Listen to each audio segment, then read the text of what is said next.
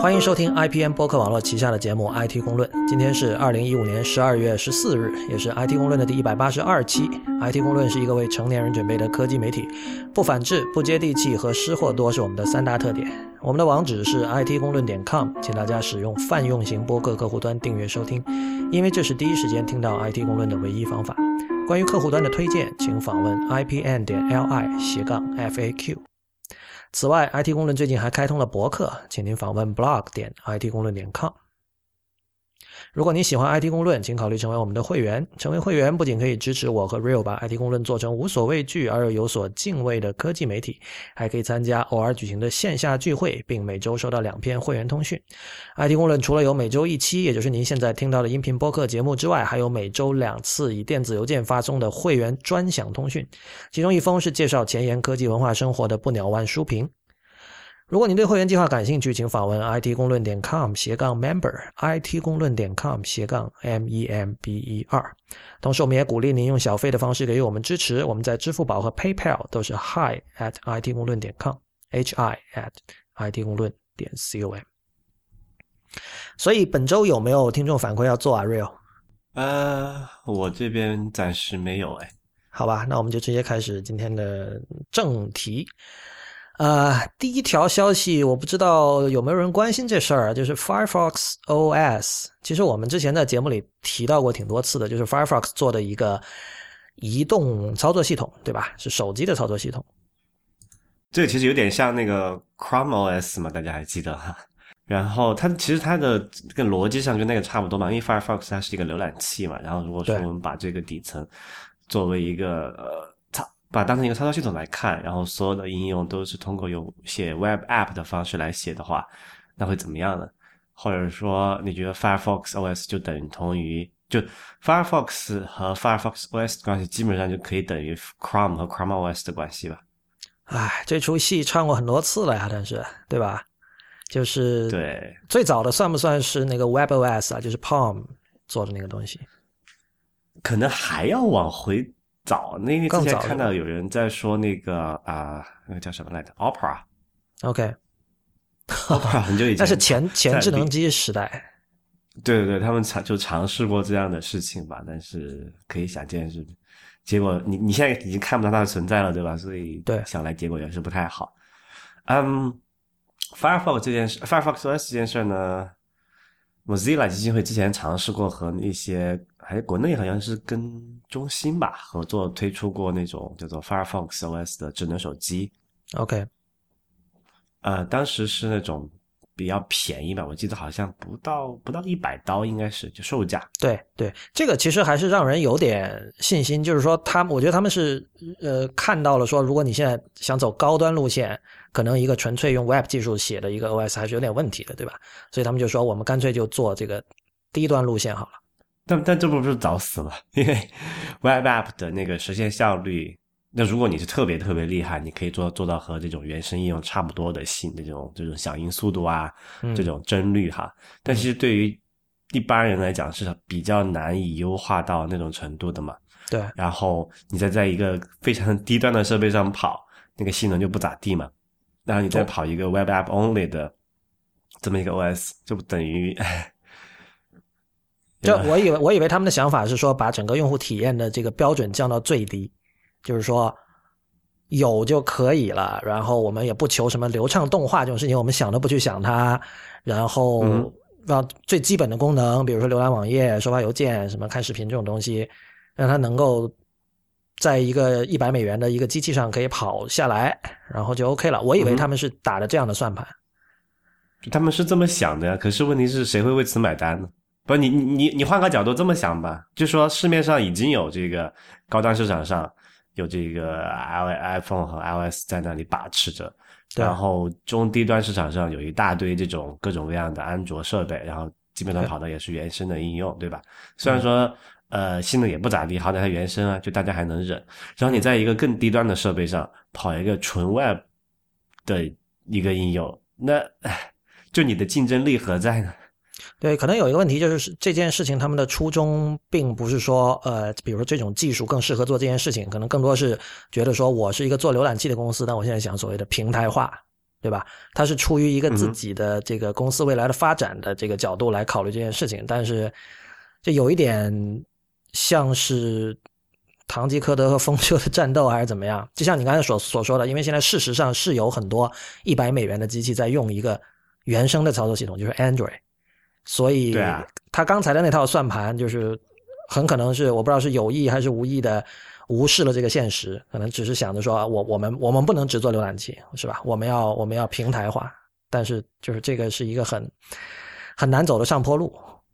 就是 Mozilla 的处境现在其实也挺糟糕的，因为你从实际情况来算一下，因为桌面就是 PC 啊，就是桌面系统的这种使用率是在就年年下降的嘛，然后移动是在一直绝对的优势，然后现在应该是差不多。全球范围来看，移动的应用至少是三倍于桌面的市场吧？那嗯，未来在哪里？然后 Mozilla 它毕竟是一个叫做非盈利的公益组织嘛，可以这么说吧？对，反正是非牟利的一个基金会了。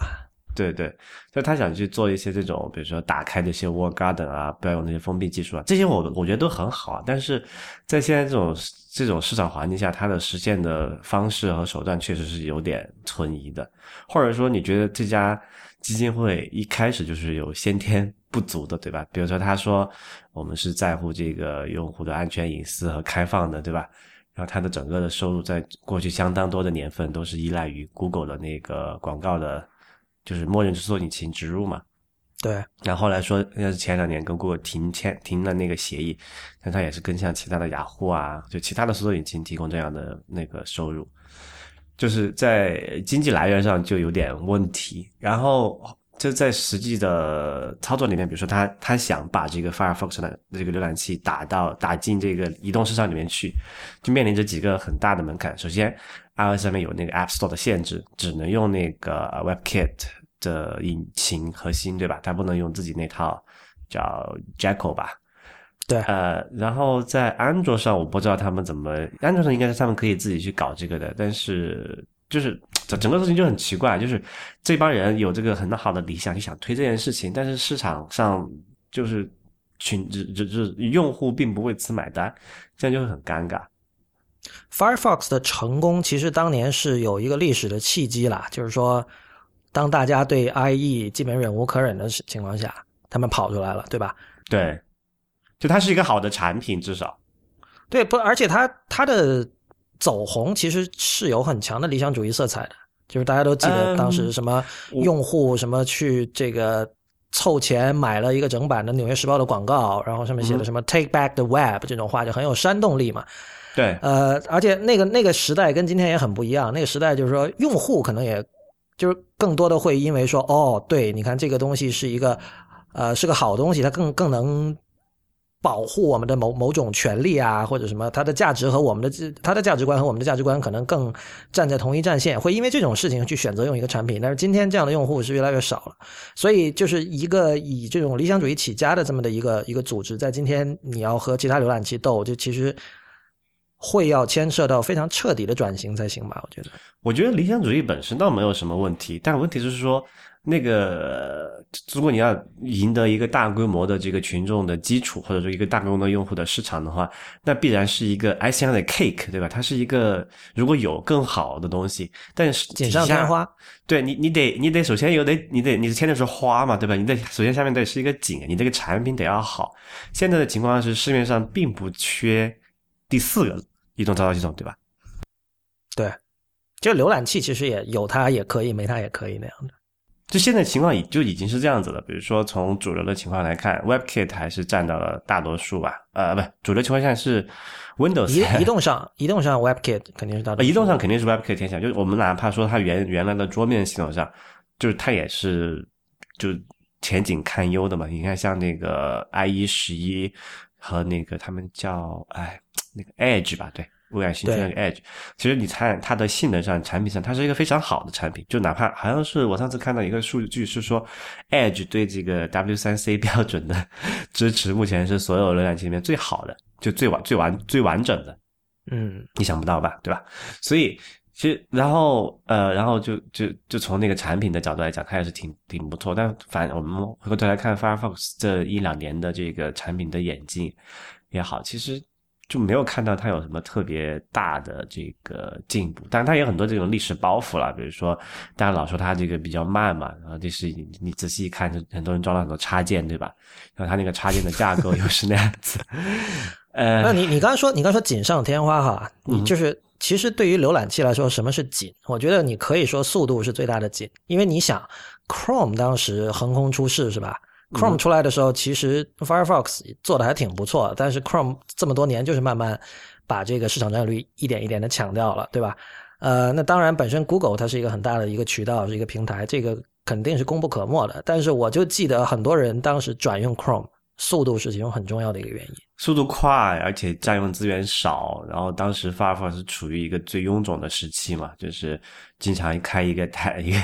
一个网页要几百兆内存，然后各种应该有那个插件架构的原因哈，就感觉特别慢悠悠的，就自己把自己作死了。所以我觉得，呃。就我们，你说，你说这一个最非常小众的产品，你去只讲讲情怀、讲理想没有问题，对吧？但是如果说你想是针对一个更加大众的市场，你必须保证这个产品本身是足够有竞争力的。咱们我们再来讲，在。产品同样优秀的情况下，我们怎么去做这个 marketing？怎么去做这个 PR？让更多的就是摇摆不定的人选择其中之一，而不是另一个。比如说，我可以如果说假设哈，Firefox 和这个 Chrome 的那个浏览器的性能和那些特性是同等优秀的啊，那我们再说啊，我们要支持这个一个开放的一个第三方的机构，而不是支持一个商业公司，对吧？对，其实现在我觉得它的处境并不是那样子。但可能他们也意识到这么一个问题啊，他们之前可能战线也铺的比较广啊，各种做什么手机啊，做什么乱七八糟的事情。现在他们一就是 Mozilla 一直在收缩他们的这个产品线嘛，好像这个 Firefox OS 这个手机是砍掉了，肯定就没得说了。然后他们上次看到的新闻是那个 Thunderbird，你还记得吗？他们以前做过一个记得记得一个啊集。邮件客户端和这个日历软件就有有点类似于 Outlook 那样那样的一个一个客户端软件，呃，那么现在就准备把它从那个 Firefox 里面，因为他们是共享的一些开发资源的嘛，他们准备把这个这块剥离出来，让让 Thunderbird 去叫做什么呢？自谋出路，呃，所以看吧，我觉得反正这件事情我还是挺悲，就他对他们的前途还是挺悲观的，在目前目前的市场环境下。啊，当然，他那个 Firefox OS 的也，他们也找到了一个去处哈，就是说，反正这个不是手机上没人用嘛，那么想塞到这个 IOT 里面，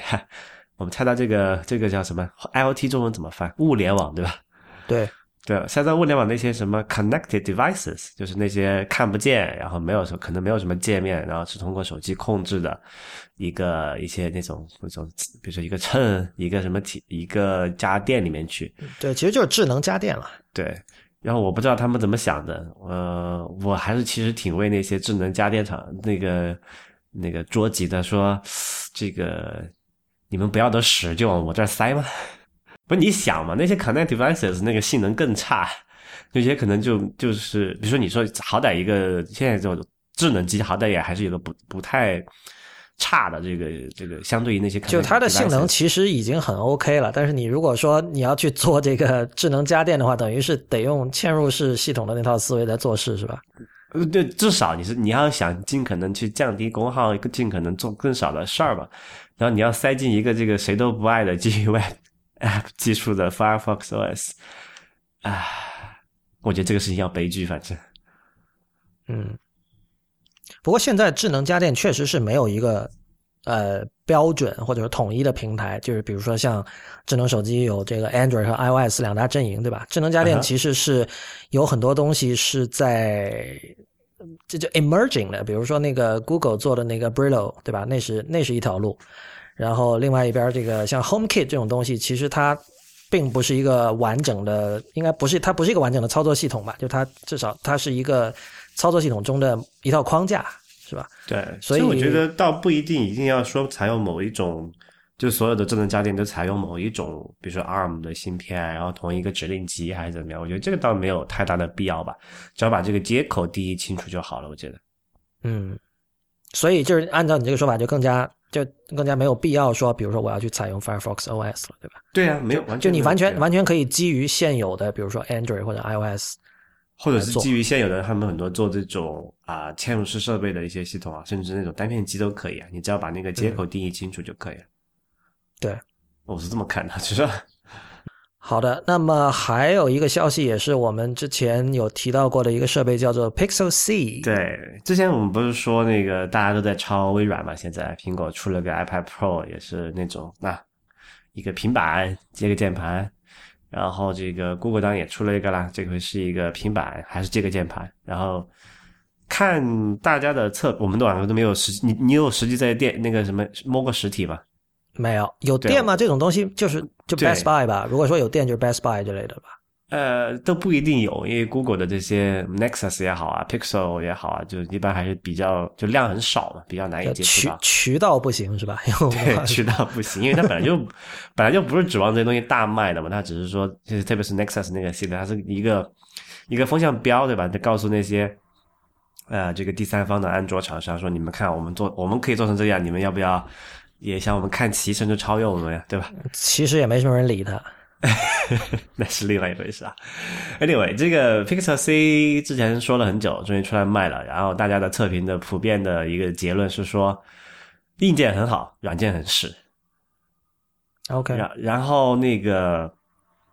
啊，那个 Ars Technica 就做了一个调查，发现。很可能这个 Pixel C 上面搭载那个系统，并不是它就现在的我们看到的，并不是它最初想要啊推出了那套系统。他们现在现在我们看到它搭了一个这个 Android 的的基，然后这的基础上搭了一些嫁接了一些 Chrome 类似的东西嘛。然后，那 Android 的一个很奇怪的问题就是它对大屏幕还有说其他的支持就基本没有嘛。现在基本没有是什么意思？哇，我你不知道吗？之前我遇到过我，因为我从来没有用过任何 Android 平板，所以有这么一个问题，就是安卓平板好像用的人不多嘛。对，然后很多这些呃应用都没有针对平板做任何的优化，就直接把那个手机就是让那个原生的那个 layout 就是直接在放大就可以了，或者说是按，因为它不是有个那个什么自动布局嘛，然后弄完之后它会就在不做特殊。处的情况下，它自己去适应那个大屏幕吧，效果肯定是显而易见很差的了，啊，然后就那如果你说你在一个差不多十几寸、十寸应该是十寸左右的这个大的平板上面，你再跑一个针对手机类型设计的界面，是不是觉得很很别扭？然后也没有这肯定啊，但我我我没有想到是会会这么糟糕。你的意思是就是第三方软件很多都是虚的，简单说。就没有，就是虚的倒不至于啦。就是说，你你你拿着一个这么大平板，和你在一个手机上看到的内容，并没有本质的区别，就没有更没有看到更多嘛？那你的效率从何而来，对吧？然后好像它也不支持什么像什么呃叫 split screen 啊，就是分屏啊这种类型的，就一屏上能够显示不止一个。因为如果说你那个应用没有对啊大屏幕做优化的话，那我一屏显示两个，是不是也能解决一部分的这个呃这个使用效率的问题？但是它也不能啊，所以。就很尴尬嘛，现在。然后他们去去研究那些那些这些这个发布的历史啊，包括一些源代码的那些呃这个这个 Git 不是 Git 那个什么的，就是。Chrome OS 的开发的一个代码仓库里面去找那些蛛丝马迹，后来发现他们其实说这个这个 Pixel C 本来不是跑的这个安卓，本来跑的是一个版本的一个支持触屏版本的 Chrome OS 嘛，因为之前 Chrome OS 它基本上是不支持，就对触屏的支持不太好，只有那个叫 Chromebook Pixel 好像有搭载触屏吧，但是那个触屏就是说只是模拟鼠标的功能而已，对吧？但其实说你要针对一个平板的话，它可能还要一些可能多，比如说。呃，叫什么 multi touch 对吧？多多指触滑动这些乱七八糟的手势都没有的嘛。那他们其实之前在尝试做那些那些事情，然后他们他们还有很多其他的尝试，比如说是一个啊 Chrome OS 和安卓这些系统的一个奇怪的混合体。然后，但这个后来也没有，也是被放弃了的这么一个方案。最后才开始我们现在看到一个方案，就直接刷一个这个安卓的系统上进去，然后就 call it a day，对吧？就算是完工了。那他们其实算一下那个时间周期的话，其实很可能就说这个是一个不得已而为不得已而为之的办法，因为时间马上圣诞节了嘛，对吧？你过了这个波这个呃销售周期，你这个板估计就要就这个这个 Pixel C 这个整个硬件都要流产了，因为它硬件本身还是不错的嘛，现在差在是软件上面。然后再看刚才的各种。呃，研究发现这个软件他们其实一直在尝试，但是都没有，就还没有 ready，但就只能这样仓促的发布出来。我觉得我们其实可以开一个新的栏目啊，Real，你知道吗？呃，我们看到像那个播客的排行榜上排在前面的那些节目，很多都是英语教学节目嘛。然后很多人就会觉得英语教学节目是一件很 low 的事情，虽然它可以有很多人听，对吧？呃，但是另一方面呢，也有很多人说这个 IT 公论，你们说英文说太多了。然后，这虽然虽然就是说我我我是讲了，如果你听不懂，你来信我们会回复，因为这个就很简单嘛，可能我就回复一句话就完了，对吧？这是很直接的事情。但是我觉得我们其实不妨以后在中间加插一下这样的小环节吧。从今天开始，你刚才说到一个词，call it a day，什么意思？呃，就是你想象一个场景啊，你手上有个活儿啊，可能需要花两个小时才能干完。然后要要做好的话，你可能花两个小时才干完。然后，那如果你想草草了事的话，你可能半个小时能也能把它做完。那你现在看看表，时间是下午五点半，还有半个小时下班呢，你怎么办？你是选择草草了事呢，还是说这个再花加班再花两个小时把它做好呢？如果你选择前者，你半个小时把它搞定了，然后完的时候你说啊，call it day，今天已经结束了。对，就是说，当一天还没有结束的时候，你就把这一天称之为一天。它字面上的意思就就是这样。对，对应到中文呢，有一个很好的一个概念叫做收工了。对，有点像，有点像。对，就是就是活结束了，该做的事情做完了，然后或者说我们就这么着了。就是这 这这里其实其实多少是暗示着一种凑合在里边，对吧？对，敷衍。所以这就是今天的 IT 公论英语课堂。好吧，下次要考试的。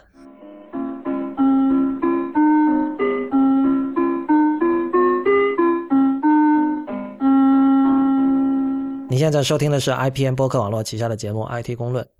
那么本周有一个说大不大、说小不小的事儿，就是 Cortana，呃，正式的登陆 iOS 和 Android 了。我们知道 Cortana 是这个微软出的，呃，随这个 Windows 十一起内建的一个智能语音助理。换言之，它就是微软版的 Siri 和那个 Hey Google，对吧？嗯，就是这种。我们之前讨论过，拿很多期讨论过这个智能语音。助理的这个问题哈，那么我们都会觉得这是未来的一个呃输入方式的一个比较大的一个革命。然后现在基本上这个三足鼎立的局面已经形成了啊，就是 Google、苹果和这个微软。嗯，不是还有第四组？谁啊？Amazon 啊？哦，忘了忘了。对，Amazon 那个评价还挺高的，就是那个东西叫 Amazon Echo，是一个两两百美元吧的一个。圆柱形的一个物体，然后你买了之后，一个物体，对，就它它是一个圆柱，它就是一个圆柱体嘛。你你就是买一个圆柱体回来，这个圆柱体首先是个音箱，然后据说效果很好，然后据说你比如说你把它放在一个房间的角落里，然后你坐在沙发上说这个那个叫 Alex 还是 Alexa？Alex 吧，应该是。对你你你说你叫 Alex 的名字，然后它可以听得到。就是它的这个收音的效果很好，然后你可以对它下各种指令，就是包括当然在 Amazon 上买东西，就是其中很大的一块了，还有种种其他的播放音乐啊什么诸如此类的。嗯那么，所以今天我们我们之前一直知道 Cortana 是在研发，而且它是就是在那个谁啊，Satya Nadella 的新政之下，他们肯定是会更愿意这个 horizontal 就水平式的，在各个各家的平台上把自己的产品铺开，而不是像以前那样就是一切以 Windows 为主，就是他们新的这种整体的这种战略模式嘛。所以 Cortana 在 iOS 和 Android 上上线也是一个时间的问题，只不过。所以，但是很可惜哈，Real 你没有办法用，要不要跟大家说一下是为什么？呃，因为它没有在 加拿大的苹果 App Store 里面上线了。这个事情真的是很奇怪。如果我们听众里有那个微软的员工，可以跟我们说一下是为什么？呃，不过这不是第一次了哈，就是有我发现之前有好几次，就是某一些相对重要的 App 在美国店有，但是加拿大没有。对啊，好像听说最幸福的是这个新西兰和澳大利亚人民。那个就上的早嘛，那因为时区时区的问题。不是因为他们是呃，首先他们是英语国家，就文化上比较近嘛，然后对，他们人市场比较小，人口少嘛，就他们拿他们来做这个小白鼠做实验嘛，就经常会他们会先发在那边一些先测试版本啊，先用用看效果怎么样，然后没有问题再往像这个美国这些这更大的市场上里面再放。OK，这我倒没听说。呃，那么那只有我来讲一下了，因为 Cortana 我是有用的，嗯。整体来说的话，我觉我觉得就是 Cortana 显然它是有参考那个 Google Now 了，嗯哼，就是比如说，就是你在那个 iOS 上也可以装一个就名叫 Google 的那个 App，然后它里边它采用了一种叫卡片的这样的一种一一种设计，就是比如说一张卡片可以是你本地的新闻，对吧？呃，可以是你的这个未来的这个坐飞机的这个航班信息，呃，可以是本地的天气，诸如此类的。然后像在 Google Now 上面，你是可以就不要的卡片，你从左往右一扫，就把它给给关掉，然后以后就不再出现。然后 Cortana 也有类似的。呃，类似的一些设计，就像我一打开的时候，我第一次打开的时候就看到了我本地的几条新闻，然后看到了天气信息，还有今天的这个日历啊，诸如此类的这些东西。所以，某种意义上，我会感觉我第一次接触到 iOS 上的 Cortana，它和系统的整合程度是比我第一次看到那个 iOS 上的 Google Now 是要高的。因为 Google Now 一直给人的感觉就是它太依赖于 Google 的这种强大的搜索能力，就是经常你你对它说任何话，它都是返回给你一个 Web Search 的结果。这其实并没有太大的用处。对，这个这个会让人很觉得，就会觉得很不高级嘛。说吧，这是个很直观的感受，就是说，哦，你只是帮我去 Google 里搜一下，那我要你干嘛，对吧？当然，这这里前提可能是有 Siri 在做做对比了。这当然，在这件事情上，Siri 是有绝对的优势，对吧？因为这是亲妈生的，呃，所以在 iOS 上它可以获得各种各样的权限啊。这些权限显然就是一般来说，Cortana 和这个 Google Now 在 iOS 上是拿不到的。嗯哼。呃，除此之外，我觉得，呃，我有时候不太清楚，像像这样的几个产品应该怎么去对比，因为你说像这种语音识别的这种能力上，其实我觉得三家是差不多。对，我我觉得可能有几个问题吧，就是说它能，就它有几部分，一个是说，首先它能听懂你在说什么，对吧？这我觉得可能他们在这方面上差别不是特别大。然后就说响应速度怎么样，因为起码我知道在国内大家就。比较尴尬，因为苹果的那个叫啊 Siri 有时候响应速度也不太好嘛，网络的原因。然后对这个可以先不去提它，就是先先排除网络不畅的问题。我觉得像像语音识别还有个问题，就是一般人很难有太多的机会去接触到它的强项和弱项。什么意思？就是因为我觉得很多人不知道该该对他说什么，就除了在调戏他的时候。就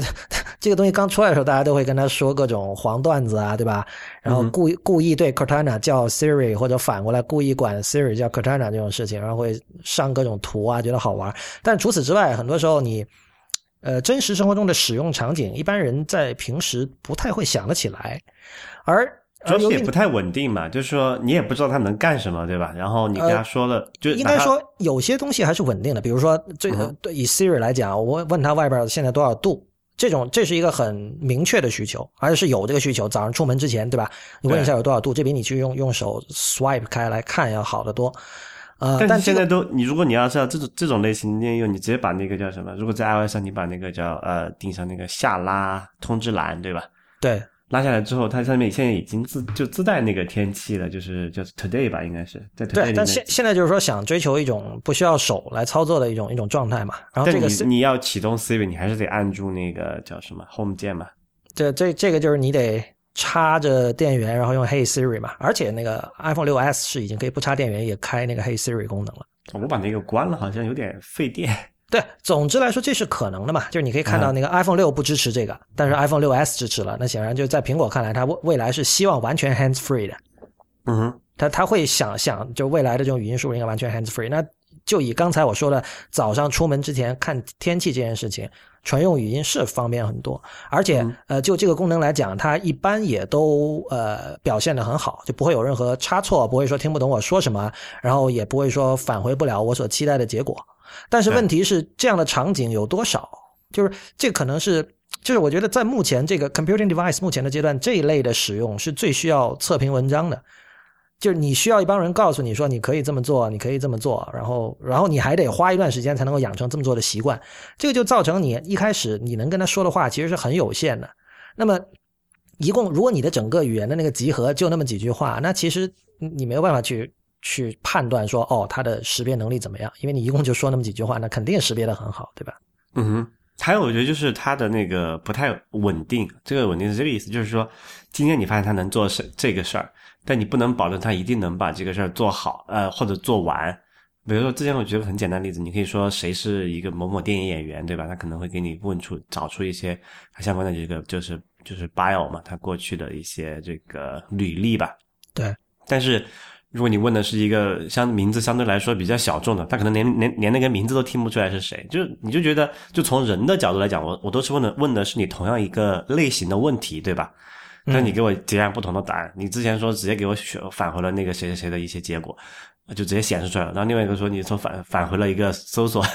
搜索框，对吧？就那个落差其实是蛮大的。就是在这一方面，我没有想到有什么特别好的一个一个解法吧。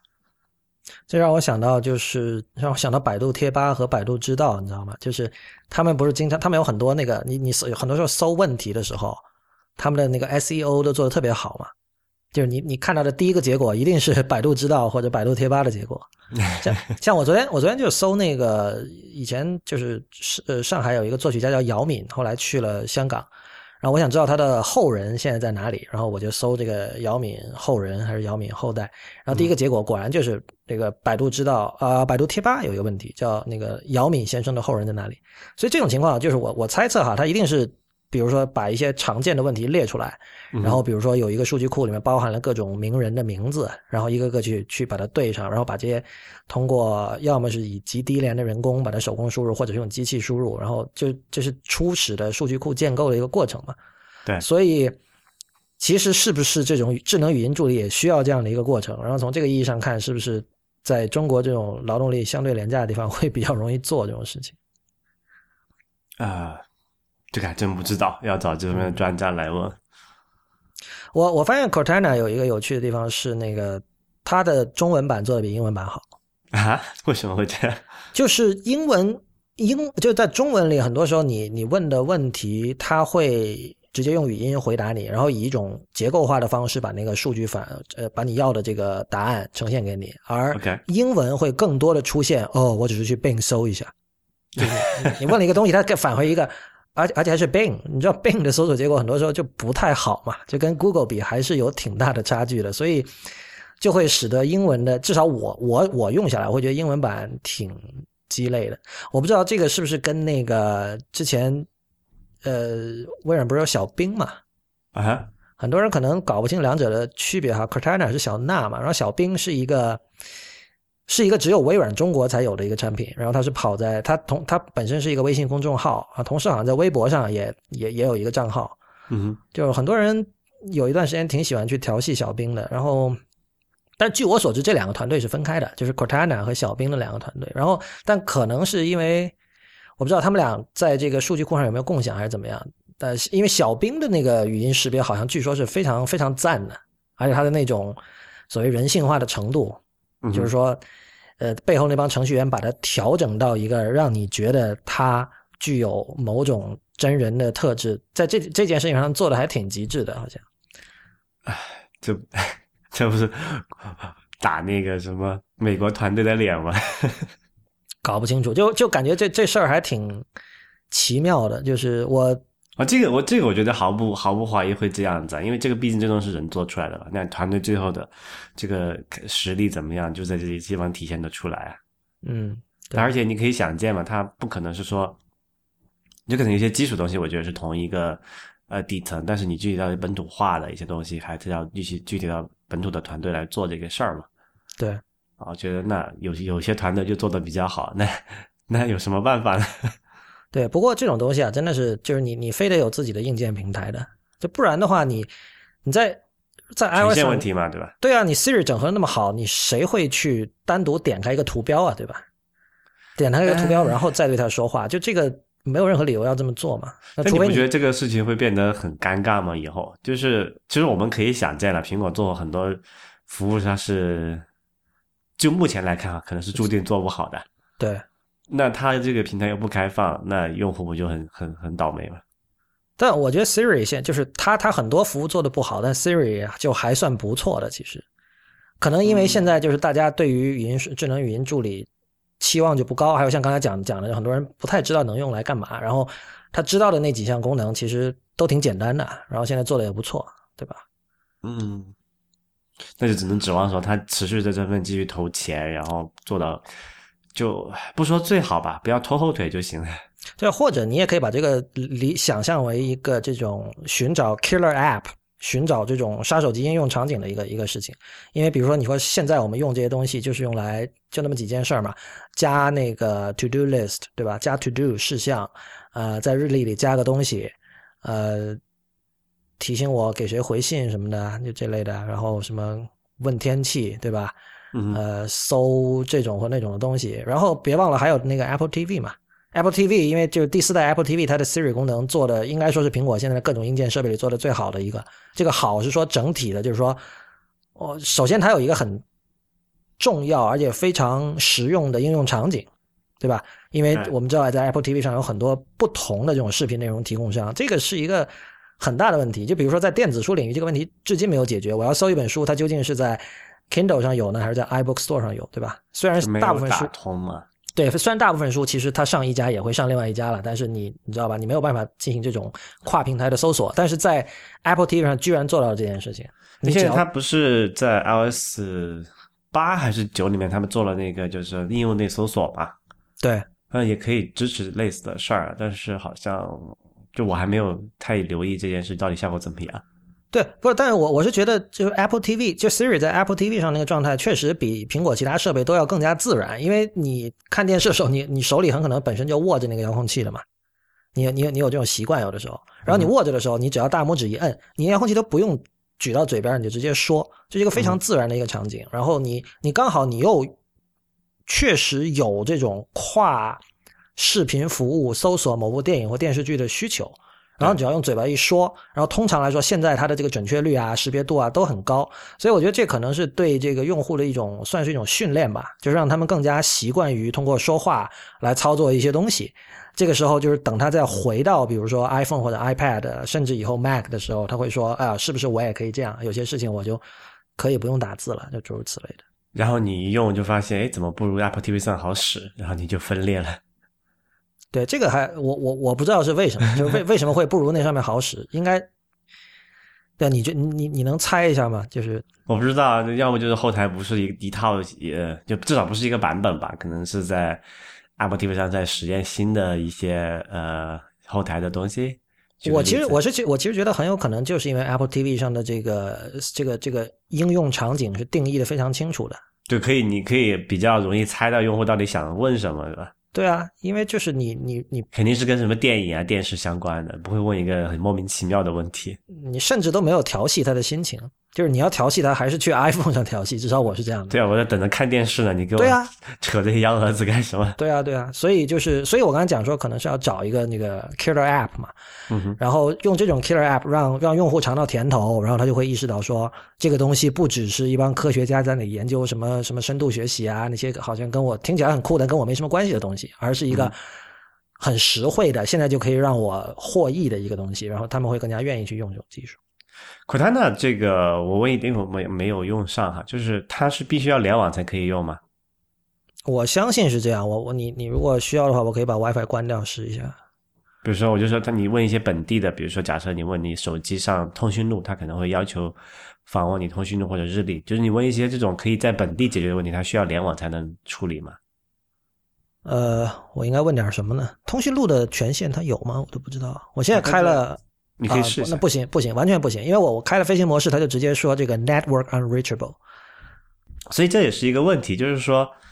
它得依赖于这个数据网络的，就至少要就是你要想它快速回答吧，你知道它的数据网络要通畅，对吧？对。但其实，在我不知道你在就是在室外的场合用这种语音助理的多不多，我还其实。蛮有有很强这种在移动状态中使用这种语音助理的需求的，但是其实你仔细观察一下，在就我起码我留意的生活环境里面，在移动状态中的那个啊网络接入是不稳定的嘛？就是我就我联通用户的情况下，OK，我我我可能比较幸运吧，我生活的区域我这个 T-Mobile 的那个信号都是挺好的，所以这倒不是问题。我我在户外确实比较少用了，但是我我但是我另一方面我在户外从来没有。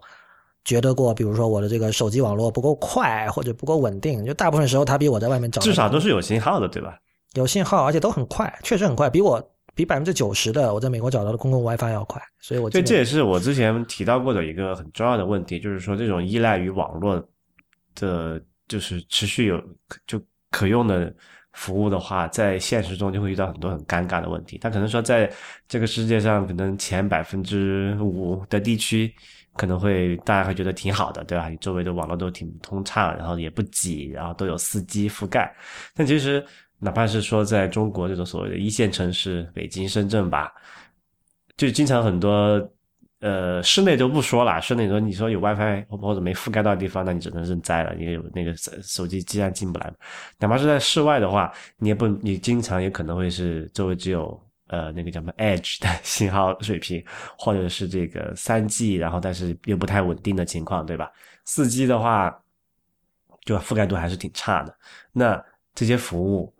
它又依赖于这个网络上传那些音频，不算小嘛？就其实。这个可靠性是很差的，啊，所以在中国如果做这些东西，他们应该会做一些离线功能，就像那个百度地图很早就有这个离线地图嘛。那个谁上次呃，是锤子发布他们那个不就是很多功能都是可以在本地完成的嘛？也是面向这个这个国情或者是现实的一种一种妥协吧？我觉得，嗯，因为你如果你本地完成，那你必然是这个颜值是可控的，对吧？稳定性是可控的。对就找找到就找到找找不到就找不到，而且它演起码它演示那些功能，我觉得还是挺实用的。比如说现在很多这种商务人士，手机通讯录里面可能几百上千个人，你要一个一个翻到某一个人，还是挺困难的嘛。那你说直接给谁打电话，能够在本地，比如说保证每次都在一百毫秒之内响应出来，那我觉得非常好啊，非常赞。但你说像 Siri 啊、Cortana 啊、Google Now 这种东西，一定要需要联网的情况下，唉，那个我觉得。就人不就普通用户不会有那么好的耐心去等到它一直出结果。对，不联网的主要的坏处就是你没有办法去去训练那个去训练那个 AI 嘛。所以我觉得这个一定，如果要做它要大规模的推的话，它一定是要有一种混合的一种结构的，就是说能够在有了 WiFi 把你的语料给语语音数据给上传上去，就是就是你在本地。本地能够解决的问题，你要本地尽量尽可能的返回一些有意义的结果。如果说有网络有这个三 G 四 G 的情况下，你能够再延伸补充一些，那更好，对吧？就属于刚才讲嘛，锦上添花的东西。对，的确，比如说我我要在这个日历里加一下明天八点 IT 公论录音，没有理由要联网的，对吧？对啊，对啊，本地加了，然后等有 WiFi 的时候，你再帮我同步到我的其他设备，没有问题啊，对吧？对，但是你一定要响应给用户嘛，就好像因为现在的这种呃，这种就是三大前三大的这种语音助理，就有点像这个 Web 一点零时代的那种那种。外部应用就一点零，外部一点零时代的外部应用哈，念起来好绕下去啊，就是必须要联网，你不能本地做任何事情，因为现在我们知道，就是后来有很多一些应用，它可以说在离线状态下，你也可以做基本的 U U I 的操作嘛，对吧？它虽然说结果不一定能马上能够反映到你其他设备上面去，或者是反映到服务器上去，但至少你可以保证本地那个那个那个 U I 啊，它是有响应、有结果，告诉你说。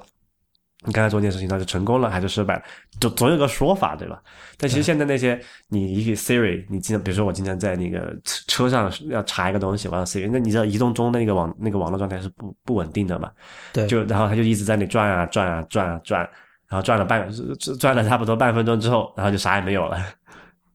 OK。啊，这种体验就是很很叫做 frustrated，就很沮丧了。嗯，我觉得 Cortana 有一个比较大的劣势就是。Siri 和那个 Google Now，它呃它的那个数据库里的真实说话数据肯定是比微软是应该是要多的。那基数更大嘛？对，因为这个其实我觉得倒好解决了，只要他说这个有足够多的人去玩，它还是可以呃去做好这种训练的。对，所以它前提就是那个 Windows 10整个这个平台要真的要发展起来嘛。就是大家对，就经常觉得这个 Surface Pro Book，包括像你和吴涛这种纯 geek 都会不好意思啊，都会觉得很兴奋。那你们是不是真的买了呢？然后是不是真的有这些人兴奋过后，是不是真的用了？然后还是说，对啊，那大家的设备都很多，可能我百分之九十时间还是在用 iOS 设备，对吧？那最终就是它的这个真实世界的这个语音数据的问题还是解决不了。虽然我们知道这个微软的研各各种研究院在这种呃。语音就什么 text to speech、speech speech to text 这种问题上有很深厚的积累，对吧？对，但是很浅的。对，但是就是 产品上不给力。不是，而且而且就是因为语言是在不断变化的嘛，这个很多人都很喜欢说这句话，就是对。所以如果如果你的产品基于的技术是比如说十年前的语料，我不知道在今天会不会有什么样的问题。而而另一方面，就是另外两家没有闲着嘛，因为每天有各种人在那用 Google Now，在那各各种人在那用 Siri，对吧？或许这也是为什么他们不愿意做这种离线功能的原因，就是你的每一个话，你的每一句古怪的发音、古怪的口音，它都一定要记录下来，传到他们服务器上，对吧？也许吧，但只能看以后会不会把这块做好了。呃，还有跟苹果相关的事情是这个，简单说一下就好了，因为这次还挺以前没见过这种情况，就 iOS、tvOS、呃 OS Ten 还有 watchOS 同时在同一天更新了。这说明什么问题？就是他们管理比以前要更加有秩序啦。说明他们再也没有从某一个团队抽调人去做另外一件事情赶工了嘛？就是稳定下来了。啊，hopefully，好吧，反正现在这四个版本的。最新版的版本号分别是 iOS 九点二、tvOS 九点零点一、嗯，OS Ten 是十点十一点几啊？呃，二。对，OS Ten 是十点十一点二，然后 watchOS 是二点零点一，呃，没有什么太大的变化吧？有什么值得说的吗？Real？其实我根本没有感觉到他们之前说修复的那些 bug 的存在。嗯，有一个。有一个 bug，虽然我以前不知道，但是这让我又学会了一个 Mac OS Ten 上的快捷方式，就快捷键，就是你在任何可以滚动的那个页面里，比如说 Safari 或者 Mail，你摁一下空格键，不是可以往下滚一屏吗？然后你摁 Shift 加空格，可以往上滚一屏。嗯，哎，这个还不错。对我以前是不知道 Shift 加空格是可以往上滚，我就说嘛，就是 OS Ten 上的快捷键好像永远发掘不完的。这个我是看那个 Michael 蔡说的，他说以前以前在那个 Mail 里没有办法 Shift 加 Space 往上滚，但是现在可以了。嗯，然后九点 iOS 九点二一个比较大的修复的东西，好像说是那个 Safari View Controller 现在可以从左边往右 Swipe 把它关掉了，不用把手指伸到那个屏幕的。顶部去点那个 Done 按钮，好像有这么一个改进。呃，啊，有一个比较大的就是可以直接从那个数码相机导照片了。哎，之前不是一直可以吗？不是，就是导到 iPhone 上。不是之前有个那个啊，那个叫什么？有那个东西，有那个转换头，就是 Lightning 转 USB。对啊，对啊。我我买那个东西是因为有时候要把那个一个 USB 的话筒插到 iPhone 上录音嘛，但那个东西的官方说法是这是用来连数码相机的，但是以前就是你连上之后是你没有办法用，就是 i iOS 上那个 Photos 那个 app 没有办法像 Mac 上面那样直接把你的数码相机里的照片导进去，但是现在可以了。那那出这个，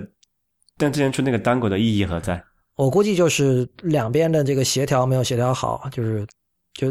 理应是那个 Dangle 出来的时候。Photos 就有这个功能的，不是啊？但是之前在那个就是那个三十帧的那种，那个还是那个 Dock 的时候，那时候就可以吗？那个时候就有就有这么一个 Dongle 了。你说那个时候就不能用吗？啊，那个 Dongle 这么早啊？啊哈，有的，还至少它有那个嘛，它有那个啊，就是读 SD 卡那个那个那个读卡器。OK，就我就不知道它这个到底是一个什么样的。我我这个反正我这个看的是这个有一个叫 Peta Pixel 上面有一个叫 Michael 张的人写的这个稿子，就是说成亮吗？对，这个是这个是写九点 iOS 九点二新增了一个功能。反正我觉得，我我就算以前有，我我我从来没有见过人这么用，但我觉得很多人是有这个需求的，因为很多人出去玩的时候，他还是对吧？无论是为了。带一个专业相机吗？对，显示自己的专业性 还是什么也好，他还是喜欢用一个喜欢用 i iPhone 以外的东西来拍照。那这个功能对于对吧？就是如果你用非 iPhone 拍照，然后又很喜欢发 Instagram 的人，我觉得是个 很好的东西。嗯哼，而且而且这个你完全可以理解为，就是试图让这个 iPad iPad Pro 吧，准确的说，正式的成为生产力工具的。成为那个 hub 对吧？对，不是就一小步嘛？就是你你你你现在又少了一个理由来抱怨说 iPad Pro 不能做真正的工作了，对吧？你哪怕你是职业摄影师，没话说啊，对吧？你你用什么很高级的单反或者什么各种相机拍可以啊？你你用 iPad Pro，iPad Pro 上至少那个各种相片处理软件已经到位了。现在我把最后一个障碍也给你解除了，没话说。还有一个障碍没有解除啊，存储空间啊，对，最大也就一百二十八吧。OK，对，反正很多人都不够装了。呃，我觉得是这样啦，就是像比如说以前用 Mac 做这种专业性工作的人，很多人，比如说他可能有一台电脑是专门用来干这个，然后他平时自己其他那些事儿就不在这台电脑干，嗯所以或许未来就是 iPad Pro 也是这样的一个状况。比如我这台 iPad Pro 就是拿来处理相片的，那管你是 RAW 什么都好，没关系，够用，是吧？呃，然后还有什么？他说是对那个 Podcast 那个应用说提升了它的稳定性，这个我还有有体会，就是之前播着我用那个蓝牙音响播着播着，它有时候会自动停掉，不知道为什么。OK，这不是你觉得这不是蓝牙的问题？我觉得应该不是蓝牙的问题，就是你播放放途中为什么会自自己暂停呢？就是什么也没有按，就放在手机放在旁边没有碰到它哈，嗯它播着播着就自己暂停了，呃不知道是什么一个很奇怪的因素。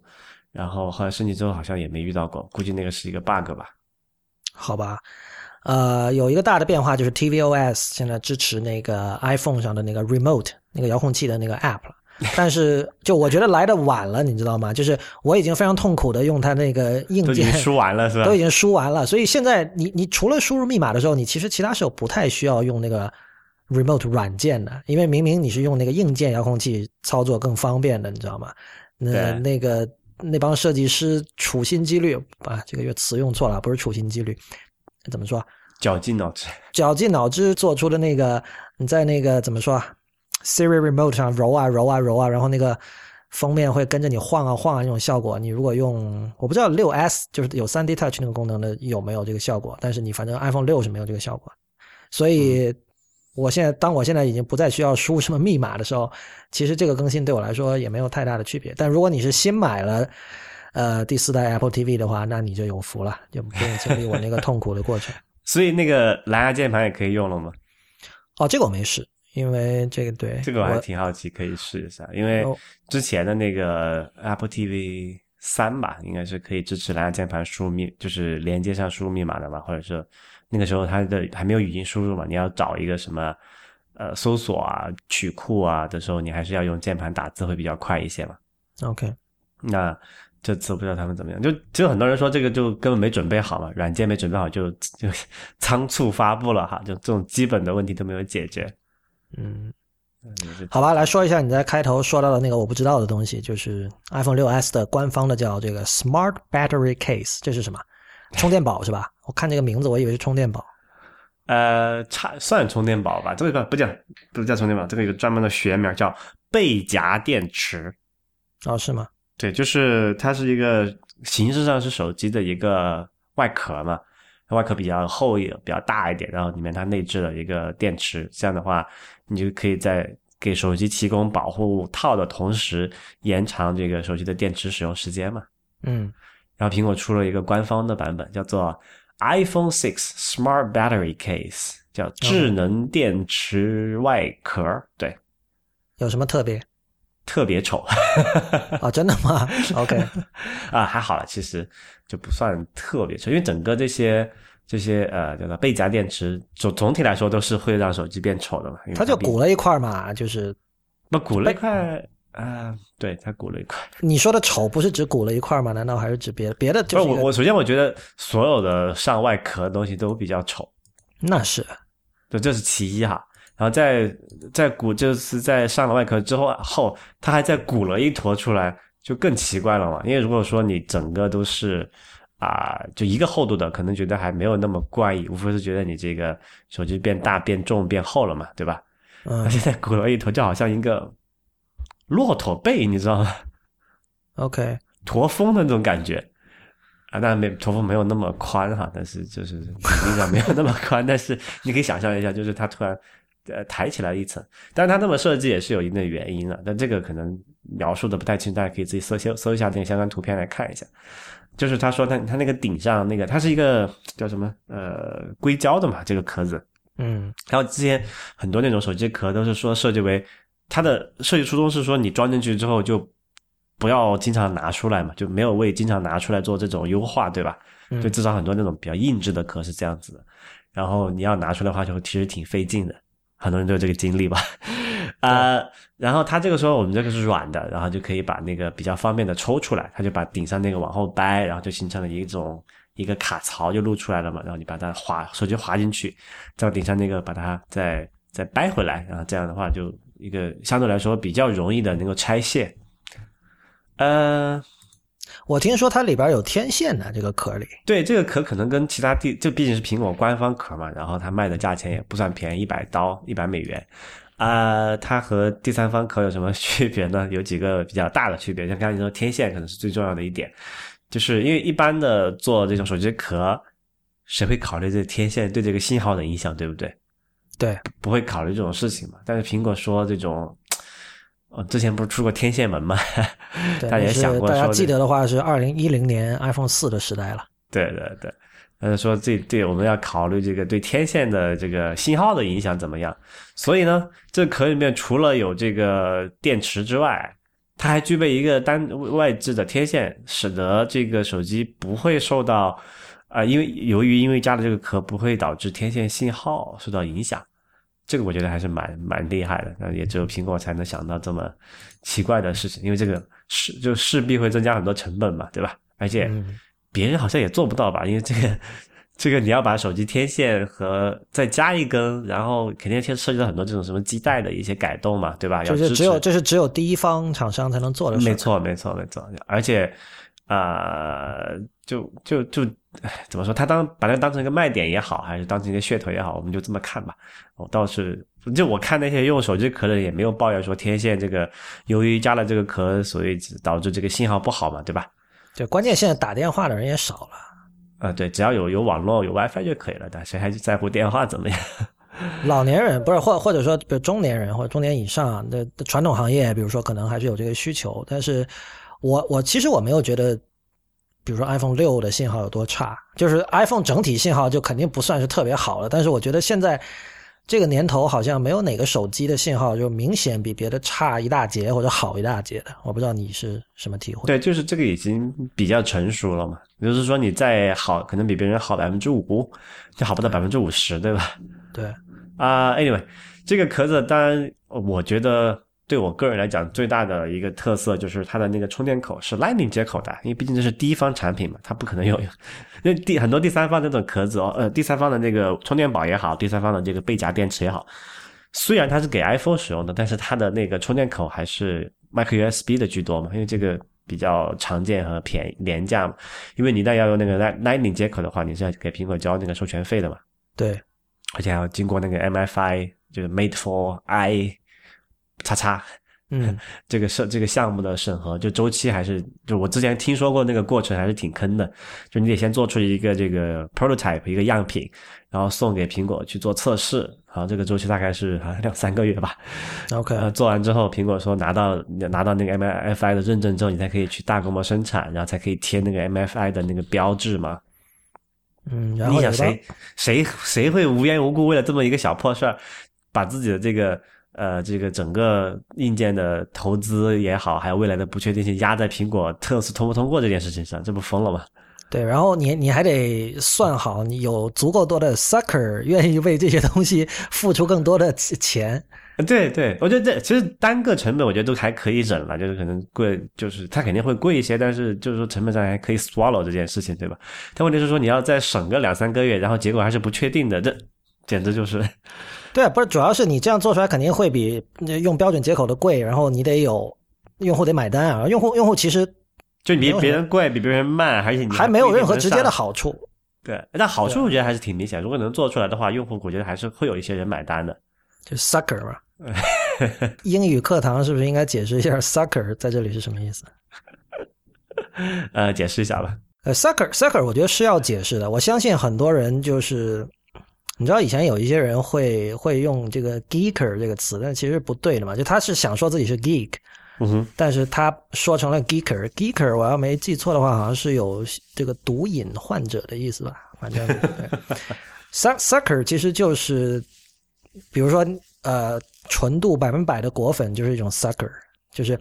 他看到苹果的东西就忍不住一定要买。就是像那个，我记得上次 ATP 他们笑话那个 Casey List 买了那个苹果的那个充电器，电池充电器，嗯，就那就是一种典型的 sucker 行为。就当时我买了 啊，你你也买啊，你也是 sucker。反正每个人就是其实跟脑残粉的意思很像啊，嗯哼，对啊。就是，哎，就是脑残粉。就是你想的这个这个在这个场景，你会想到那个有一个最近很经典的微信表情嘛，是一个蓝色的小驴儿，然后他买买买哦，是吗？好吧，啊，哎，说回这件事儿哈啊，然后这个用 Lightning 接口有什么好处呢？大家可以想显而易见的想到了，就是你只用你不用带一根额外的线，对吧？就很多就是像，其实现在很多人这个出门他包里一定要带一个这个充电宝才安心，因为 绝大多数的手机都撑不到一天嘛。对对？吧？所以他一定要带一根一个充电宝。充电宝的一个很大的问题就是说，你肯定要有一根线跟这个这个电脑不跟那个手机相连才可以嘛。或者说，如果你是背夹电池，你可能直接插上去，可能还没有这个问题。但是你怎么给那个充电宝本身供充电，你还是要带那个 USB 的线嘛。然后，如果说你像你好像像你要出差，你要带一个手机，你带你的 iPhone，你带一个充电宝，那你是不是必然要带两个东西？至少你要带一根儿这个呃 iPhone 的这个 Lightning 到 USB 的线，然后你要带充电宝的呃 Micro USB 到普通 U 那个 USB A 的这么一个线。这样的话，你到酒店的时候，你才可以晚上睡觉的时候充 iPhone 和充充电宝嘛。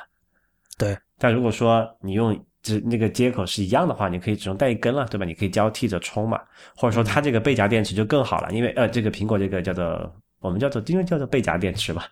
这种更好，就是说你把手机放里面，它下面它通过 Lightning 接口插到这个这个手机上面，然后它的这个露出来的也是一个 Lightning 的口，这样你就插一根线就可以同时充手机和充这个背夹电池了嘛。那当然不是同时充，可能一个先后顺序吧，先充哪个后充哪个，这个都无所谓。就是说，就减少你要带的东西嘛，少少少少带一个事儿，我觉得这个是挺重要的。嗯，香港人对这个有一个很损的，对这种充电宝有个很损的叫法，叫尿袋。就是他把用户想象成一个生命垂危的病人，就是随着手机电量的逐渐减少，就是好像他的这个生命体征的那个，如果有一条呃怎么说进度条或者有条线来表示的话，也在慢慢的减少。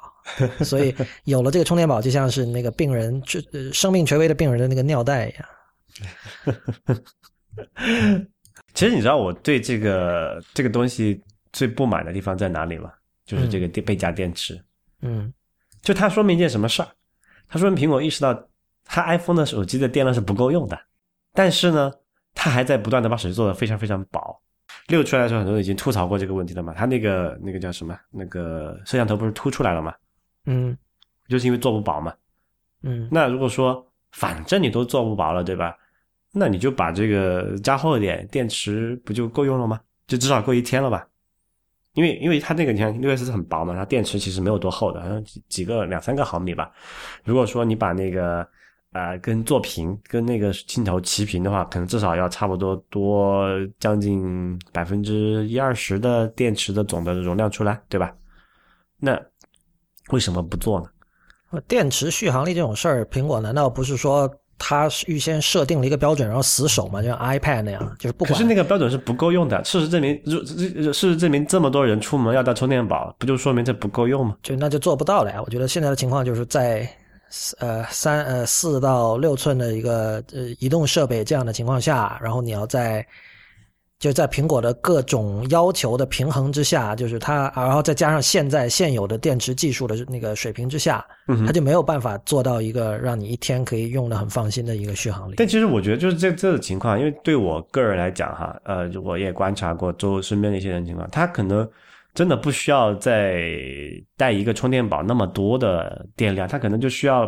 比如说，因为你假设你一个一个普通场景，假如你早上九点出门，对吧？然后电池从那个充满。满就是满电的状态，你到晚上比如说用到十点，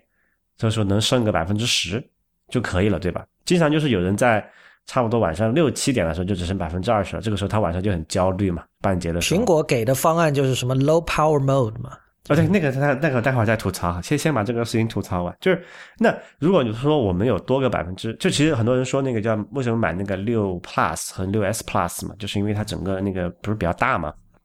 它装的电池就比较多嘛，就很多人说会好一点。对，就很多人说，哎，其实这用这个的话，我就不用带那个充电宝，因为刚好我就是按照很多人的这个生活节律，它可以刚好撑一天，然后回家的时候还剩个百分之十左右，然后十五左右的电，就完全够用了嘛，对吧？那其实如果说你把这个六稍微做厚一点，也能达到同样的效果啊。在很多像像起码像我这种应用，就完全不需要再额外带一坨很大的一个充电宝在外面嘛，对吧？所以我觉得这个是有有，就不是说它没有，不是说因为啊，反正你也不够用，我做大你还是会用的更多，我就索性不做。我觉得这个是有一个一个界限的问题。而且就实话来讲，现在那个六 S 或者六这个这个这个 form factor 这个外形做那么薄，然后边角又是圆的，其实是。不太好拿的，这老问题了。这个是 iPhone iPhone 六刚出的时候大家就在讨论的问题。但我觉得，就他们他们一定是内部会有观测某一些数据，或者是说，呃，我觉得就算拿常识来判断哈，从 marketing 的角度来说，嗯，呃，薄会比续航力更好卖。对，我觉得这就是我觉得这个问题的核心所在。就是你说对一个他们现在假设你想明年的那个二就第呃二零一一六年的这个 iPhone 七吧，它会是怎么样？它肯定是会变得。不说更薄吧，至少还是会像至少像现在这么薄。为什么他会这么做呢？因为薄这个事情，你一旦定型了，他们要用两年，对吧？他们要今年二一一六年要 iPhone 七，然后一八一七年的那个七的 Plus，呃，七的 S 型号也是要用这种版型的。那么说，如果这个时候有竞争对手的安卓厂商出现说，哎，我们做的比你更薄，对吧？比如三星最愿意，三星啊，其他厂商最愿意做这个事情。我就现在其实市面上已经有比 iPhone 更加薄的这安卓手机了吧？这个应该是没有疑问的。那这样是不是就在 market 上就输了，还是怎么样？但是这个我我我理解他们的想法，因为这个东西就是说，呃，因为用户不会为了电池时间长，那个是用的时候才会考虑啊，这个电池不够用了，对吧？但他买的时候并不会对他。这个购买冲动形成很大的影响，但我不会说我因为这个电 iPhone 这个电池续航时间比较短，所以我就买安卓了。但是他不会这么想，他就说哇好薄啊，拿起来玩一下，然后就冲动就消费了，就就买了。这个我完全理解他这个这个东西，但是从这个实用的情况，就是买的后期这个这个带来的沮丧程度来讲，我觉得这个是真的一定要这样吗？一定是这样？我觉得沮丧程度不高啊，就是一定是不高的呀。有有多沮丧呢？对吧？我我我每次出门要带一个充电宝，我很沮丧啊！我要带两我要带两根线，我很沮丧啊！而且薄就是怎么说来着？好可能就是只有在购买那一刻的时候，有有一个人会觉得它是好，因为有很多个数据来源都显示过这件事情，超过四分之三的 iPhone 的用户会用一个手机壳，什么意思？就是你做那么薄，最终它还是会把它变得很厚的一个带壳的 iPhone。那反正都要带壳的，那说明是不是用户在实际使用的时候是其实不是在乎那个薄不薄的，他可能在乎的是其他的东西，保护的好不好，这个手机的这个电量是不是够用，这些是更加重要的一件事儿。我觉得呃，苹果的想法肯定很简单，就是你我续航力我只要不比其他的同级的手机差就就可以了，是吧？对，但是但是但是薄对 薄这个，但也不是说一定要比别人薄吧，就是我觉得苹果对于设计的构想还是更加呃完整一点，就是。呃，薄也好，或者说新的工业设计的形态也好，就是它会有一个很强烈的一种欲望，说我一定要做成那个样子。就是那那一个东西是，就是所谓大家说苹果设计好的时候所说的那种东西，就那个东西它是要死守的。嗯，因为那那那个是别人一时半会儿赶不上的。而电池这种事情，你知道吧？其实无论哪家，其实最终根本性的因素仍然是电池技术本身的这种基础。是一个基础设施的问题，这个不是任何一家那个手机厂商能够马上解决的事儿，我觉得是这样。唉，当然，你如果你换一个思路想，我是不是可以出，比如说那个一个专门的厚一点的，但是续航力特别好的版本？对，像给你和我这种人就不太在意薄不薄这种事情，这种人，对吧？呃，我觉得不是没有可能啊，因为那个最近不是有个消息说明年会继续出四寸的 iPhone 嘛，就是跟 iPhone 五一样大那个 iPhone。啊。就是它会用上现在的 iPhone 六 S 的里面的那个是多少 A 九 X 还是 A 九那个处理器？对对，然后但是它什么相机会差一点，然后不会有 3D Touch 什么的。我自己是非常喜欢四寸的这个尺寸的，就是但是我会希望它就别的都不要变，就是它同它它内内里的所有的东西都跟比如说就最新款的最新款的是一样，只是屏幕变小。嗯，所以所以你看就是。就用一句老话，就大家喜欢说乔布斯在的时候怎么样？就是很可能乔布斯他很不喜欢这种哇，一个产品线出这么多种 variations，这么多种不一样的东西，对吧？但是现在的苹果他会做这样的事情，但是对我我不觉得他会做厚的电池续航力是是更高的手机了。唉，那至少它在选择上面，就是说，比如说，你看它这个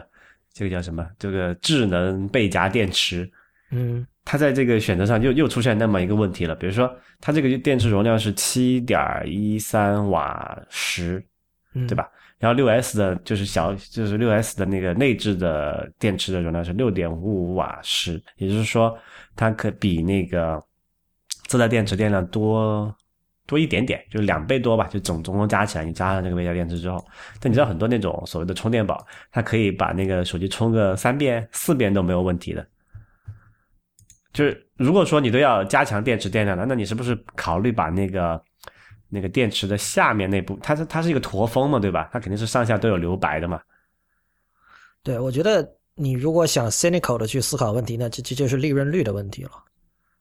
哎就是手机壳卖个一百美元，它估计能赚不少，对吧？当然，我们知道苹果的配件一向肯定利润率都很高，那他就觉得说，他综合考虑说，你看这多好的事儿，就是首先我保保证了在 marketing 上不输，然后你抱怨是吧？哎，我给你选择，我没有不给你选择，然后这个 profit 还多，这这是 cynical 的思考方式，但也不是没有可能，我觉得。就我就觉得这件事情很很很很让我愤怒吧，至少就是所以你要买，你要买这个是吧？买买这个驼峰的这个 smart battery case。估计还是得买吧，不然不够用啊。那你用用充电宝又很不方便啊。经常我都是因为充电宝，我是充电宝不是不加电池嘛，就是拿一根线，然后一手拿一个手机，一手拿个充电宝，就才能才能在没电的时候还能用一下嘛。比如说在外面跑的时候。啊，所以啊，对你刚才说要对那个 low power mode 吐槽什么？啊，对，说到这里，就其实我发现一个事儿，就是如果你早上起来的时候，你把那个 low power mode 一直打开，你嗯六 S 电池是可以用一整天的，到晚上还剩百分之二十多没有问题。那就是个半残状态啊。啊，不，其实不会啊，我没有意识到有我错过了什么东西啊。low power mode 是关掉了哪些东西啊？他说他会把一些，比如说后台的那个就是 background refresh，就是后台应用刷新它会禁掉，然后有一些动画特效它会去掉。但是从我实际的体验来讲，我觉得对我来说损伤没有那么大啊。对，那你吐槽什么？吐槽在于 low power mode 不能一直打开，你把那个电池插上充电充到百分之八十，它它自动给你把那个关掉。哦，所以我然后你然后你也不能嗯设，比如说到百分之八十就自动转 low power mode 是吧？也不能啊，它只能你只能手动开，呃它到百分之二十二十的时候，它会问你嘛，要不要进那个 low power mode，就在变红的时候变黄，呃就传统过去是变红色嘛，那个电池的那个那个图标对吧？或者你就自己进 settings 手动开。那你可以开 Siri 说 turn on low power mode 啊这样。哦，所以，所以我觉得我在这里要呼吁一件事儿，就是大家都尽量，如果你觉得你电池不够用，你都把那个 low power mode 一直打开，每天都打开，因为这样苹果它会搜集那个用户数据去去做他们下一代产品设计的嘛。他们会发现，哎，这么多人每天都要手动打开这个 low power mode，我们是不是以后就考虑一下怎么去优化这件这一点？要么说 low power mode 可以一直打开，要么就是说我们把一些设计不要搞那么多乱七八糟动画，那个晃来晃去的费电，好吧？不过我之前确实不知道你这个 low power mode 其实不太影响东西，就是我现在看了，它只是那个邮件变成不自动刷新，然后那个就就对对于我这种不不不希望很多应用来打扰我的，我就觉得这是好事啊，他不会没事儿登弹一个那个什么那个 notification 出来，对吧？那那就对，远程然后然后你说你说它可以用一天开了之后，就我的这按我的用量，如果我不开这个 low power mode 的，就早上不开的话，我早上比如说九点出门，百分之百电量，到晚上九点可能就只剩百分之不到二十了。嗯，但如果我开开的话，我到睡前大概十二点的时候还能剩个百分之十到十五的样子，OK，就还其实还挺不错的。我也可以试一下。对，你可以试一下比较一下，看是不是说能够能够呃减缓你这个电池 焦虑症。呃，然后我这我是希望有更多的人去开这个东西，然后更多数据去支持，说大家是呃，就是应该这个时候应该出现一堆这个呃集会抗议人群，然后拿个牌上面叫 “We need more batteries”，这个叫这个叫 occupy 什么呀？occupy。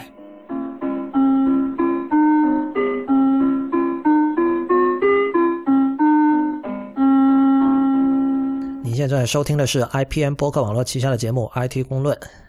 啊、我们来讲一下 Best of 2015吧。对，还是先说一下自己吗？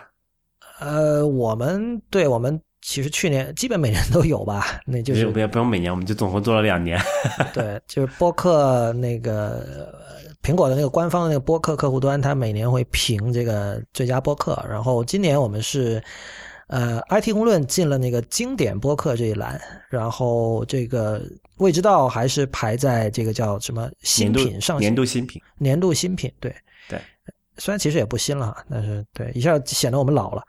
然后呃还有一个是那个内核恐慌，我们再也不是一岁的小孩了，我们是两岁的小孩了。对，内核恐慌是选入了那个，他每年会有一个叫那个 Hour 变成一小时，对，就是他会把 App Store、还有 iBook Store、还有播客这里面的一些跟编程相关的一些内容都聚合起来，放在同一个页面，就是呼吁这些就是想去学编程的呃人去去使用、去阅读这些东西。嗯，呃，然后就是我们今天可能重点想讲的是 App Store 的那个 Best of 2015。嗯哼那么，但是首先这个是有一个那个叫什么，有一个链接的，就是我们会把这个链接发到这期的网站上，大家可以点那个链接就直接看到这个。其实其实链接也蛮简单的，就是 appstore.com/slash/best of 二零一五这样。是的，呃，然后我们来看一下吧。我首先很意外的是，居然排第一的就是那个年度最佳 App 是 Periscope。我 Periscope 我现在真的是就它的你还你还用吗？它的通知我还开着，就我时不时会见到谁谁谁又开始直播，谁谁谁又开始直播，但我从来就不点开了。我都已经删掉他了。嗯，对我我记得我我们当时其实 Periscope 还讨论过很多期的，我们当时还、而而且我你还玩过什么直播好几次，我记得。对，然后我觉得这个奖吧，就像那个 Apple Design Award，我觉得我我们首先有一个概念要放在脑子里，就是苹果评奖它有很强的私心，就是这个私心有一部分就是说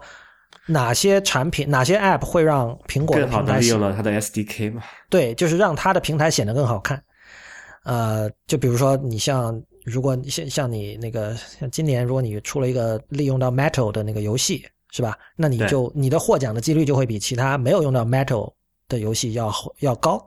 因为苹果希望更多的游戏开发者用 Metal。那么在今年的这个榜单里，我觉得有几个可以属是属于这种情况的，一个很典型的就是 HBO Now，就是 HBO Now 是什么？只是一个视频的 app 啊。视频 app 在设设计上还有这种你知道吧？就用户体验上，其实可以发挥的余地是很低的，因为它其实就像一个搜索引擎，大家用了它，然后到达了自己想要到达的地方，然后就会忘掉它，你就开始看电视剧了。是 谁管你这个 app 怎么样，对吧？但是它其实是一个划时代的 app，就是它是第一家这种扔掉了这种传统有线电视，就是它是一个电视网络，但是他说我现在允许大家通过互联网来订我的东西。这这是它是第一个，然后在它之后又有美国有几家其他的电视网络也上了 App Store，然后就是你也可以直接通过你的 Apple ID 付费来订，而不需要说哦你一定要家里装个有线电视，然后你里边有了 HD HBO 的这个订阅，然后我才能通过那个有线电视带来的那个账号去登录 iPhone 上的，所以这其实是意味着电视业者慢慢的在想通了吧，就是他会觉得这件事情对他来说也是有益的。嗯，所以你觉得是吗？虽然最近苹果的那个他自己想做一个电视频道的那个计划暂时流产了，暂时流产了，就是基本上呃大体的流产，可能还在孕育中。就是这肯定是一个旷日持久的谈判。然后虽然以 Eddie Q 的强势，反正现在也没谈下来。就是呃电视网络会希望说你不要把我的内容打散，呃有可能是。就是看到了音乐产业的这个窘况，然后就是音乐产业，因为就是 iTunes 开始卖单曲而不是卖专辑嘛，嗯哼，然后电视产业就会希望说，比如说你要搞你的电视频道，比如以后你的 Apple TV 里有一个，比如说 Apple TV Channel 没问题，但是你不能把我的内容打散，比如我这个频道下面所有内容你要把它都放进去，然后苹果就不愿意，苹果是希望能够选。他从就是他像他像去超市买东西一样，我在我在不同的频道里我选一些节目，然后做成自己的这样这样的一个频道，然后这就这件事情上双方谈不拢。哎，那个你在美国店看 Best of 二零一五的那个 apps，第一个是 Periscope 吗？对，中国不一样是吧？我在加拿大店看到第一个是一个叫做 Enlight 的一个 photo Editor。Enlight 排第二，所以很可能 Periscope 应该是在加拿大没有的，有啊有啊，第二个是它，也有。哦，哇，那这个很奇怪哎，为什么是反过来的？好像每个店都是不一样的吧？所以就是说，每个我靠，每个国家的 App Store 有自己不同的编辑团队在投票就是吗？他们在就就根据自己的这个啊、这个数据或者其他的东西来看吧。那中国的是什么？中国区的呵 完全不一样，而且这个，你你猜是什么？我没想到，我真没想到是这个，是国产的吧？是国产的。天啊，不会吧？而且我提过，啊不，这个 app 确实做的很好，我觉得这实至名归的。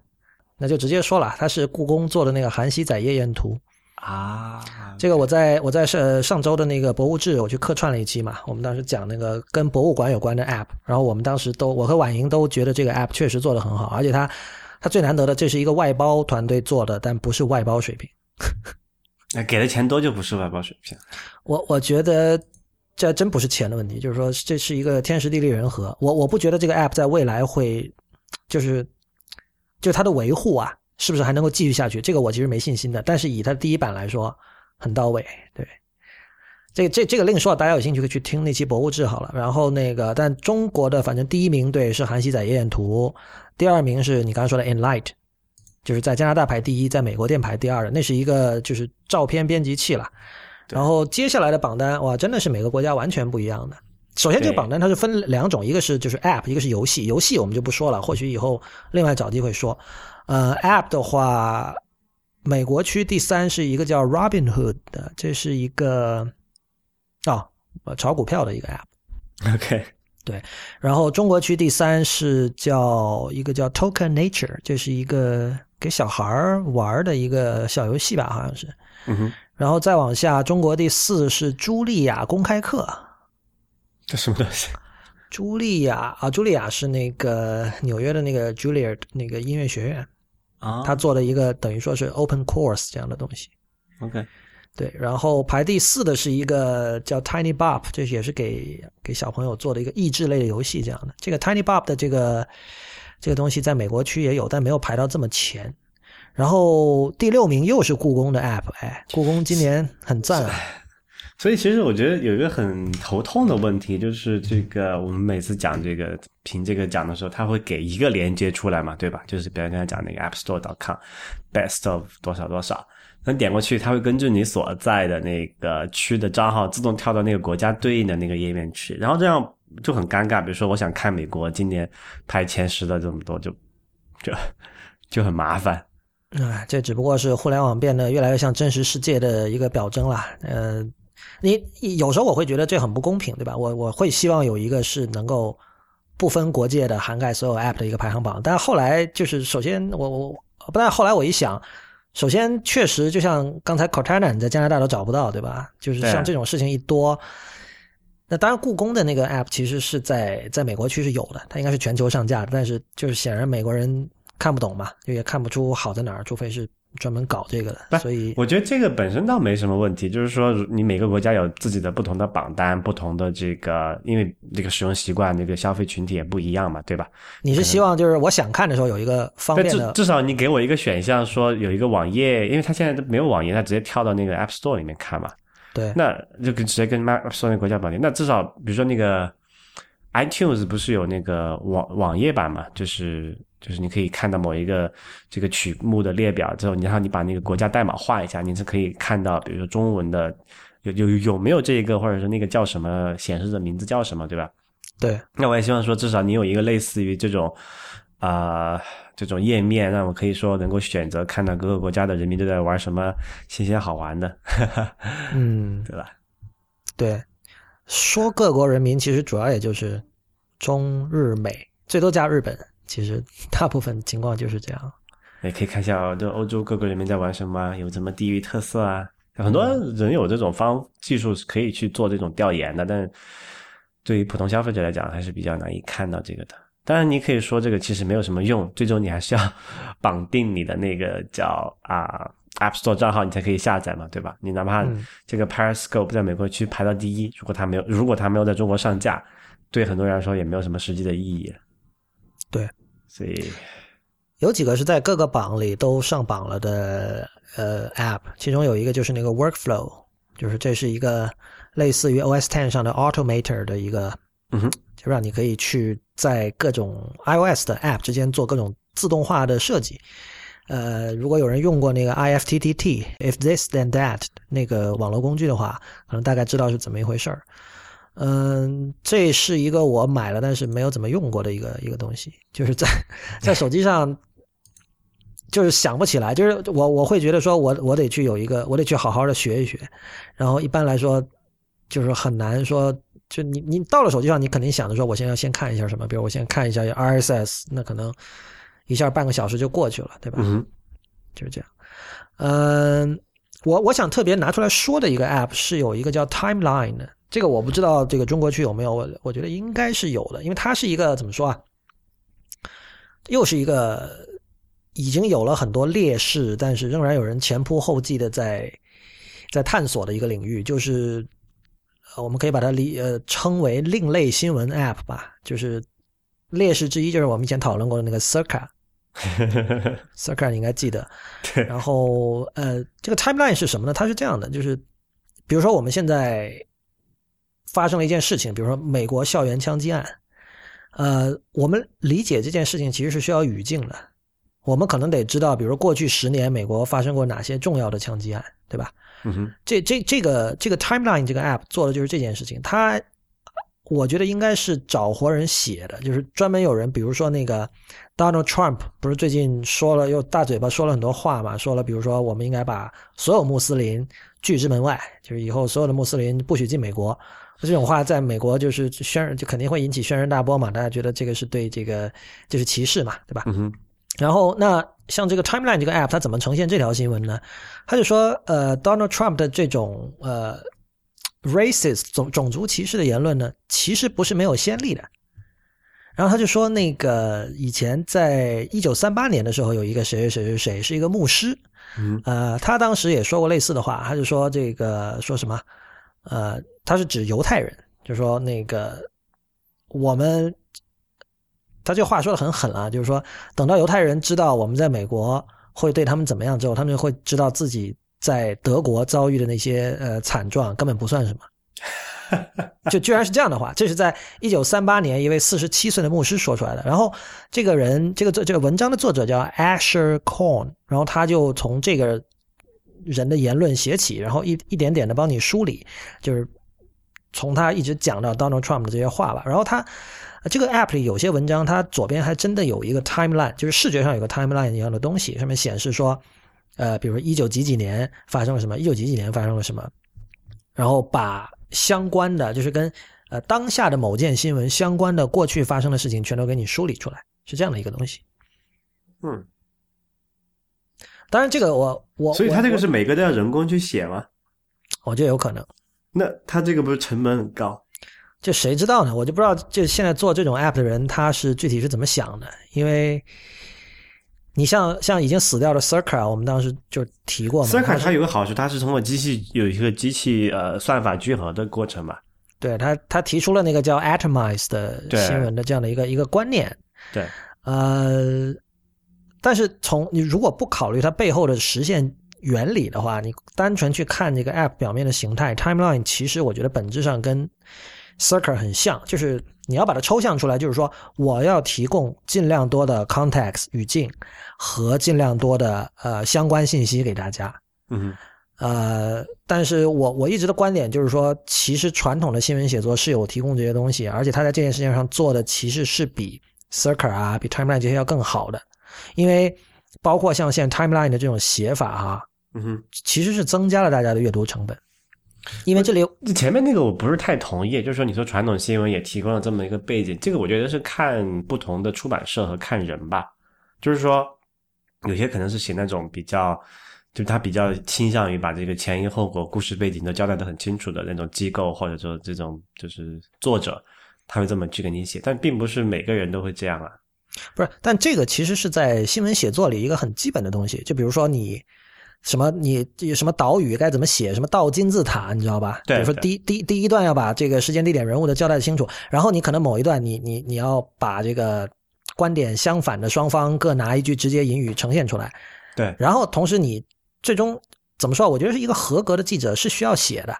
比如说，尤其是比如说出现了一个连续跟踪报道的情况，比如说枪击案，嗯哼，呃，然后在一周后又发生了后续，那么你一周后写这件事情的时候，可能比如说上一周有的人非常忙，根本就没有看新闻，对吧？他可能根本不知道这件事发生过。你肯定要在那篇稿子里提上周发生了什么，这个其实就是背景嘛。那我觉得，如果哪个媒体不这么写，其实这是活儿没干好啊。那很多媒体活都没干好。嗯，但但我觉得，就像这个 Circa 也好啊，Timeline 也好，它就是说把这个变成一个机制性的东西。就是我如果作为一个读者啊，我去看 s t r k a 也好，我去看 Timeline 也好，我有一个预期，我说我能在这里看到这个事情的相对来说比较完整的前因后果，然后历史背景是怎么样子的。而在传统媒体同样有这个机制的。你刚才说很多媒体活没干好，我我相信你说的不是就是很受尊敬的那些媒体，比如说真的就是你说像比如《纽约时报》《华尔街日报》什么《Washington Post》这种，他一定会这方面一定会做的很到位的。对对，那么相反，我觉得为什么我觉得 Circa 那些做的不够好呢？我恰恰觉得他们的 context 给的太多了，其实增加你读起来。对你读起来会更难。这首先有个语境切换叫重点嘛，叫做叫做 relevance，就是这个相关性反而没有那么高。没错，没错，就像刚才那个例子，比如说，呃，说到 Donald Trump 的种族主义言论，就是如果这个时候读者的呃他的整个心态是说，我就想了解 Donald Trump 说了什么，以及这个共和党和民主党呃其他候选人的反应，对吧？我靠，这个时候你先给他来个五段的讲一九五个自然段，讲一九三七年的牧师怎么怎么样，他他他会看完吗？对，然后他想，我得往下 swipe swipe swipe swipe，然后我才能看到我想看的东西，你知道吧？所以就是所谓的这个倒金字塔这个说法很很 cliche 啊，但是他肯定是有他的道理的。但但你怎么去拿捏那个度呢？就是你你如果说 依赖于传统媒体这个传统这种新闻写作的手法，说你要交代一个呃相关且就是就适量的这个背景，怎么去拿捏这一点？就是或者说你就是作者本身拿捏出这个东西是一定是否是读者认为的那么多？这这是这就是所谓的经验和常识啊。我觉得这个不，就这里是一个，这这这，我明白，就是说，你说那些好的这个作者也好，报道这个新闻的人，他可能可能拿捏的会比较好，但是我觉得问题在这儿，就是说，是不是说一定是一种或者一个程度的相关性和一个程度的这个背景知识，对于所有读者都是适用的，而不是说是，而而而而，而且我的问题是说，是不是应该根据读者对这件事情的兴趣点和这个相关知识的储备情况，来选择性的去阅读啊呃他想要知道更多多少，多到多到哪一步？我觉得这个理想的问题在于读者啊，他在表达自己的你刚才说到的兴趣点和知识储备，对你没有办法力度很细的去去表达的，你知道吧？就是 OK，你说你去监测读者的行为，但是你通过什么呃呃读一篇文章的时间是吧？然后或者点按了哪些文章对吧？然后平时 share 了哪些文章，就这些东西给出的信号没有你刚才想象的那么的清晰，所以就最终就是这种根据阅读行为进行的这种对内容呈现方式进行的调整，最终还是很难让读者满意。要这么，其实不难啊，这就是 Web，啊，这就是这是 HTTP 要做的事儿，超连接啊，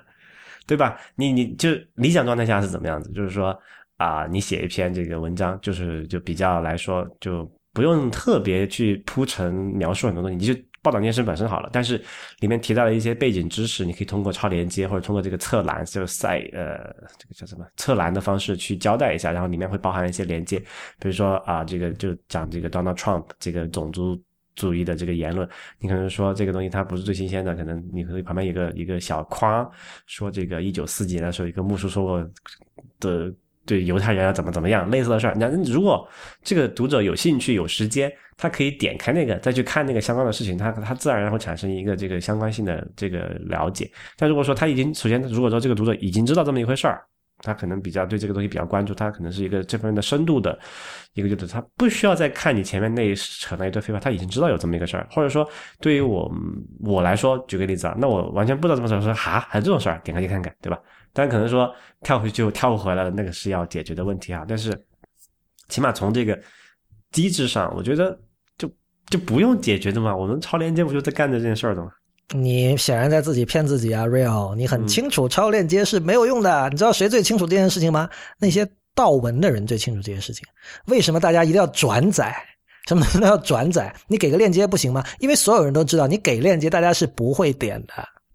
对，我觉得，所以我觉得这个就是看这个产品的，就这个是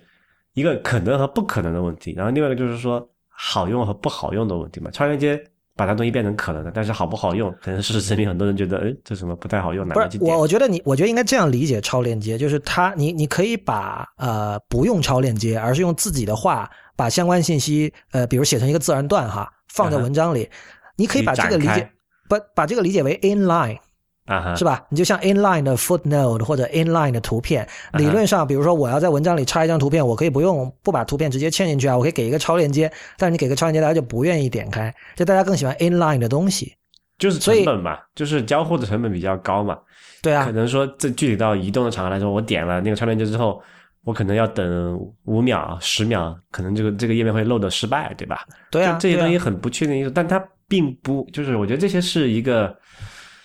呃，technicality 就是就是实现细节的不完美吧，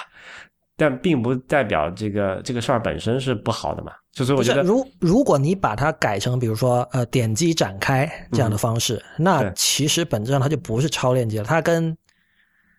它跟你把它写成一个自然段，不必点开，默认就展开，其实是没有区别的。其实你看，这你你没有发现最近那个呃，就是那个叫什么 iPhone 六 S 上面不是有那个叫三 D Touch 吗？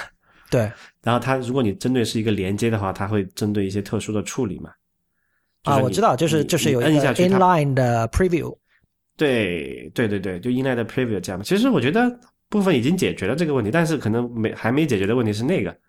就是啊，怎么说？就是因为它不是 preload 嘛，就是它不是预先加载的嘛，就是你点完，比如我现在。这哪像我在 WiFi 环境下面，我点开一篇东西，我还是得等等它加载，它可能还是会失败。但如果说我能做到像那个啊，就是那个 iOS 不是有个自自带的字典功能嘛？你选中一个词之后，它会出现一个叫 define 的这么一个一个选项之后，如果你能达到那种响应速度，我觉得就不存在这个问题了嘛。所以我觉得最终来说，这个我我我不能同意。我我反正你知道我在唐朝，我我我们是最早做 inline 的脚注的人，在在中中文电子书，我们。我们做的比 Instapaper 早，其实，呃，但是后来我发现啊，就是别人有些人，比如像 Marco Arman 他自己那个博客啊，他在网页上也做了这种 inline，就直接在行内显示的脚注嘛。对我从来不看，相反，就是如果放在最后，我反而会去看。我不知道这只有我是这样还是怎么样，但是我我会觉得行内角注更加打断我的这个阅读的这个 flow，所以我现啊。你是觉得你不想展开？你觉得是因为要要停下来中断那个思路，然后再去看别的事儿，是吧？对我要么我就整个读完，我整体中断，然后我直接去看脚注或者怎么样，或者大部分时候我根本就不看脚注。OK，呃，我平时像那个科技圈内用脚注用的比较多的是 Program 啊，Program 每篇其实它的脚注都有很多，而且很多还挺长的。对，呃，但我觉得哈，其实从写作本质上说，好的脚注。它本来就应该是你可以不去读的脚注，就是你不读这些脚注也不影响对原文意思的理解。所以一个东西，它当一个作者把一个东西设定为脚注了之后，我觉得这本身就在暗示读者说这个东西不是它是 secondary 的，它不是那么重要的。那么这个行内脚注其实是把一个原本应该属于 secondary 地位的一个东西提到了，把它的地位提高了。这个可能这里有一点奇怪的地方，我觉得，嗯。就所以问我，我觉得这个事情还是挺挺好玩就是说到底那个合适的度在哪里？这个其实没有那么清晰明确的嘛，就可能还是要靠拿捏。可能最终还是很多人会觉得说啊，你要靠这个这个这个这个作者，这个这个新闻报道的这个人去呃根根据过往的经验常识去判定啊，然后我的读者大部分 他会希望到什么样的一个程度的背景知识的交代，对吧？所以就也，我觉得也不是说技术就能全部解决的问题吧，但就是说可以考虑采用更多的技术手段去。对，就算就算就算你把比如说行内角注做的非常容易使用了，也不意味着每一个注释用行内角注都是更好的方式。对对，就有些你还可能还是要弄到行文中，你要形成一个 narrative 嘛，你要形成一个叙事的一个逻辑，对吧？对，对我觉得这个还是。要要，就是我还声明一下，我不是说技术可以，就刚才那个超连接可以解决所有问题啊，就是说，但我觉得其实现在很多媒体也好，就对这个技术的挖掘还没有到我觉得一个比较深或者说比较好用的一个程度吧，就是都要努力。对我其实觉得就是技术上已经 OK 了，但其实是一个这是一个设计问题，就是呃行内脚注的问题。其实如果你把行内脚注这种写作方式推到极限，你你的文章最后会变成一个 outline，你知道吧？就那种 那种 outliner。Circa 不是这么干的吗？对啊，Circa 是，然后包括你就如果有人用过那个 Omni Outliner 或者任何其他这种 outliner 类的软件，它都是一行一行的，然后每行左边有一个呃小小的三角形，你点那个三角形，它就会展开。然后展开下面几项都会往右边缩进一点点，所以这是个提纲嘛，outline 是一个树状的结构。对，就是说你你的文章最终会被缩，会被缩减成一个提纲，就它已经不再是一个文章，干货，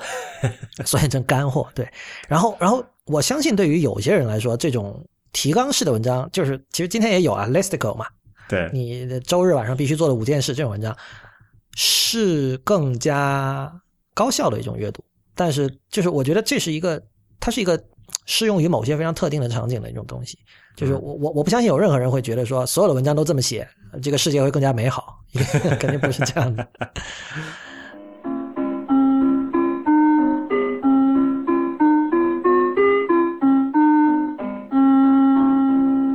今天最后一个话题，可能就我们的会员会在昨天我写的会员通讯里已经看到了，就是那个 Dropbox，他把他之前收购的那个 Mailbox，以及那是个电邮客户端了，还有他自己之前独立开发的一个叫呃 Carousel 的一个照片软件都给废掉了。呃，Mailbox 的话，在明年二月就刚好它上线三年，对三年三年的时候会被被废掉。哎，什么时候收购的？应该是去年二月。呃，收购是一三年。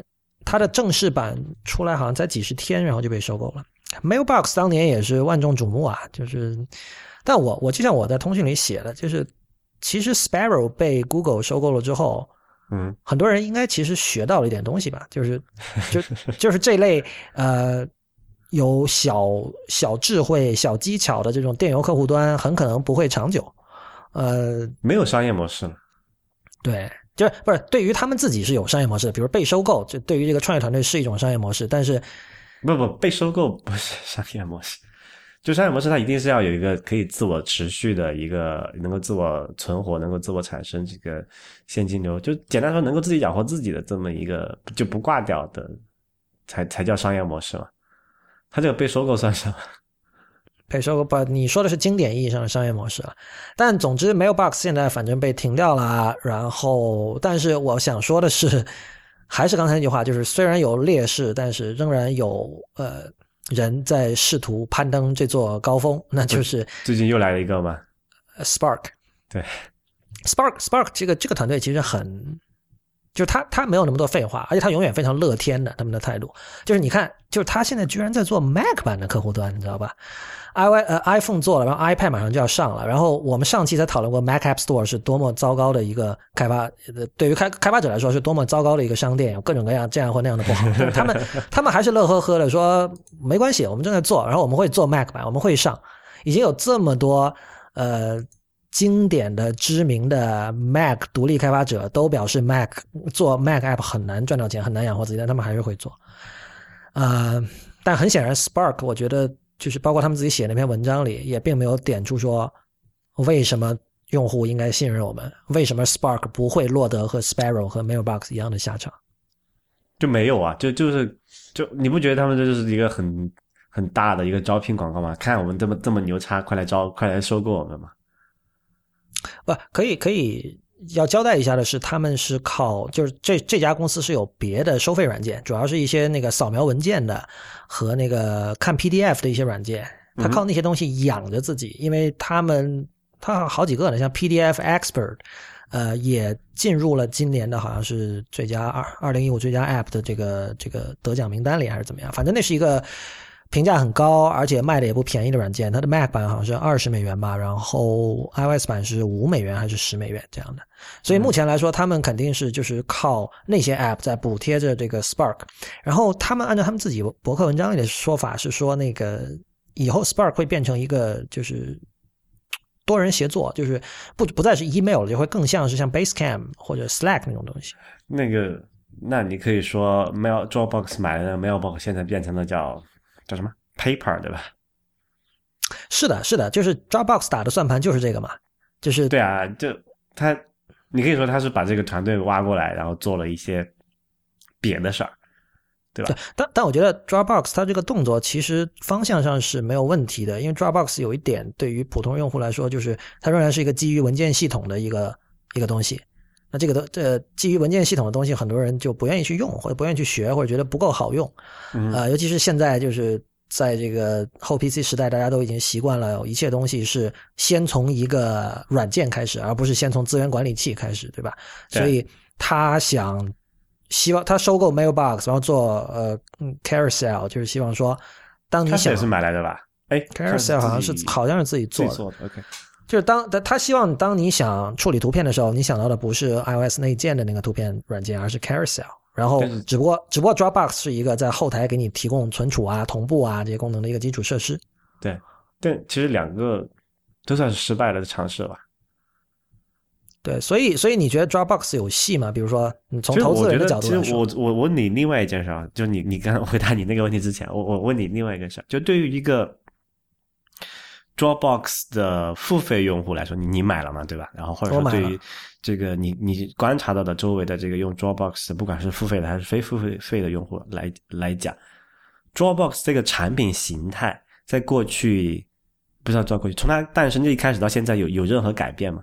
没有改变，但我我我觉得这样很好啊，我我我希望它不要改变。对，这就是问题所在了，就是就是你其实我们会发现，它做过很多各种各样的尝试，但是它产品本身。并没有，就说呃，就如果说我们拿一个可能不太恰当的例子来对比，但是我想说明这个这个这个这个改变是一个什么样的东西。我们看第一代的这个 iPhone 和现在 iPhone，它的形它的产品形态上是差不多的，但是它的用力是不是变得越来越多了？就它能做的事儿会越来越多了，对吧？但是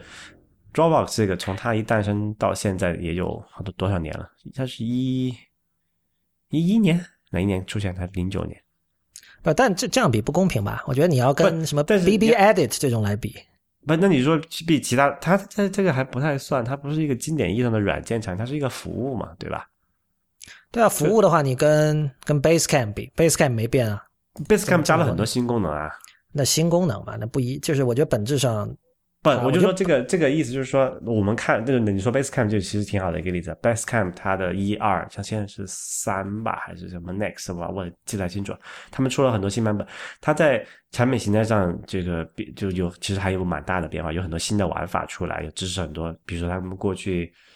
啊那个叫什么那个聊天好像是在独立的一个叫做。Chat 功能是单独的一个产品嘛？他们后来啊，那很早了，那是很早了。对啊，抛掉集成起来，然后包括这个新的一些什么文件共享啊、剪贴板啊、日历啊这些东西，他们都在一步一步往里面加嘛，对吧？但其实 Dropbox 这个产品本身来说，你可以说它是就除了稳定性和这个可能价格上有变化之外，哈，它盘产品本身是停步不前的。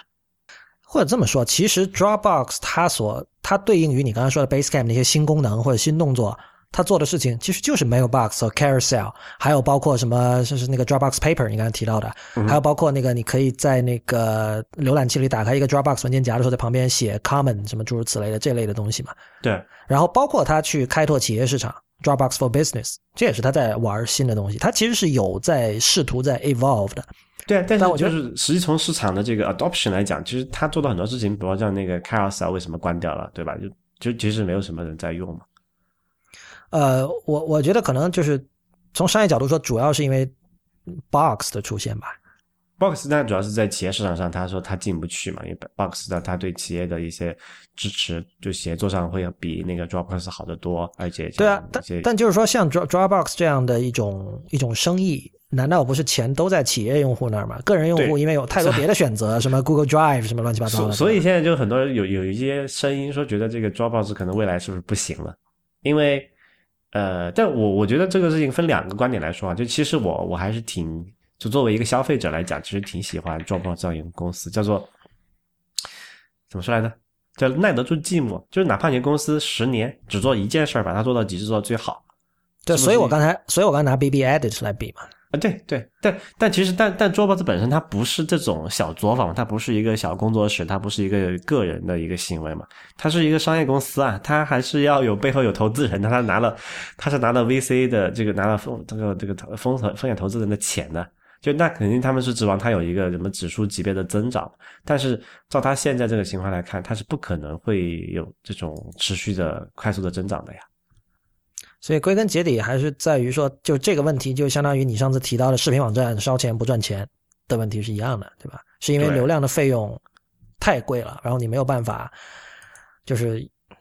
你想就以视频网站的那种商业模式，视频网站的广告其实不便宜了，嗯，都都很难盈利，呃，更何况你这种收一个用户一年九十九美元这样的一种模式，对吧？对，所以所以其实我觉得当年乔布斯说那句话是对的，就是从商业角度讲，他这是对的。就 Dropbox 确实是一个 feature，就它是一个特性，它对不应该是一个单独的产品，它不应该是一个单独的一个公司，哦，至少至少它不应该是一个单独呃拿一个就是投资机构的钱，指望着它有高快速增长，然后呃然后一直这个推高这个估值的这么一一间公司，它应该是一个。两种情两种出路，一种它是一个叫做啊、lifestyle business，就是它这个可能是公司完全是这个创始人私有的，或者几个这个几个早期员工这样有一些股份，这样就是一个 private。就像 Basecamp 的现在的状态。哎，没错，就是它能够持续把这件事情做，它能够产生一个稳定的现金流，然后它能够把这个团队的这个这个产品持续下去，这个没有问题，我觉得很好。或者说，它成为一个大公司里面的某一个布局的一环，比如说像那个 Google Drive 至于 Google，对吧？然后那叫 One Microsoft 的 OneDrive 至于 Microsoft。那 Dropbox 当年如果被就他们价格谈好，或者说他们当年不不考虑这些这个对未来的这个公司出路的一些呃分歧的话，那 Dropbox 可能就变成今天的这个 iCloud Drive，对吧？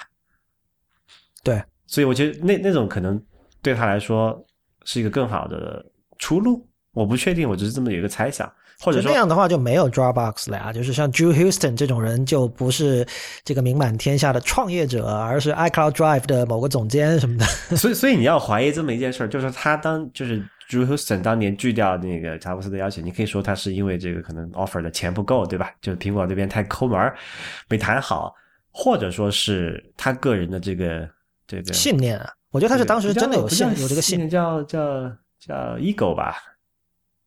呃，ego 和信念其实是结合在一起的。就是如果你真的完全相信 Dropbox，就是你你你当年的，比如当年的 Houston，呃，坚定的相信乔布斯是错的。对那他他做出一些很基于这个对做做出一些很炫的产品出来，让很多人用，对吧？对，不或者说就是他认为这种呃多人共享、文件同步的这种功能，它不是 feature，它就是一个独立的 product。我相信他当时就是这么坚信的。那只不过就之后的事情大家没有能能料到，所以就有一点时运不济，我觉得。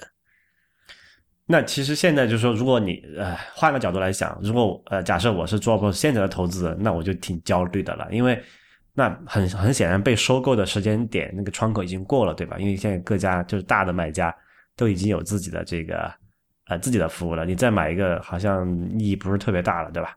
对，那然后你自己又在那种就是最赚钱的、最 lucrative 的这个企业市场上，你又打不过那些现有的像 Box 啊这些东西，然后在消费市场上，你的各种这些扩张这个用户付费的意愿的尝试，像 Carousel 这种想让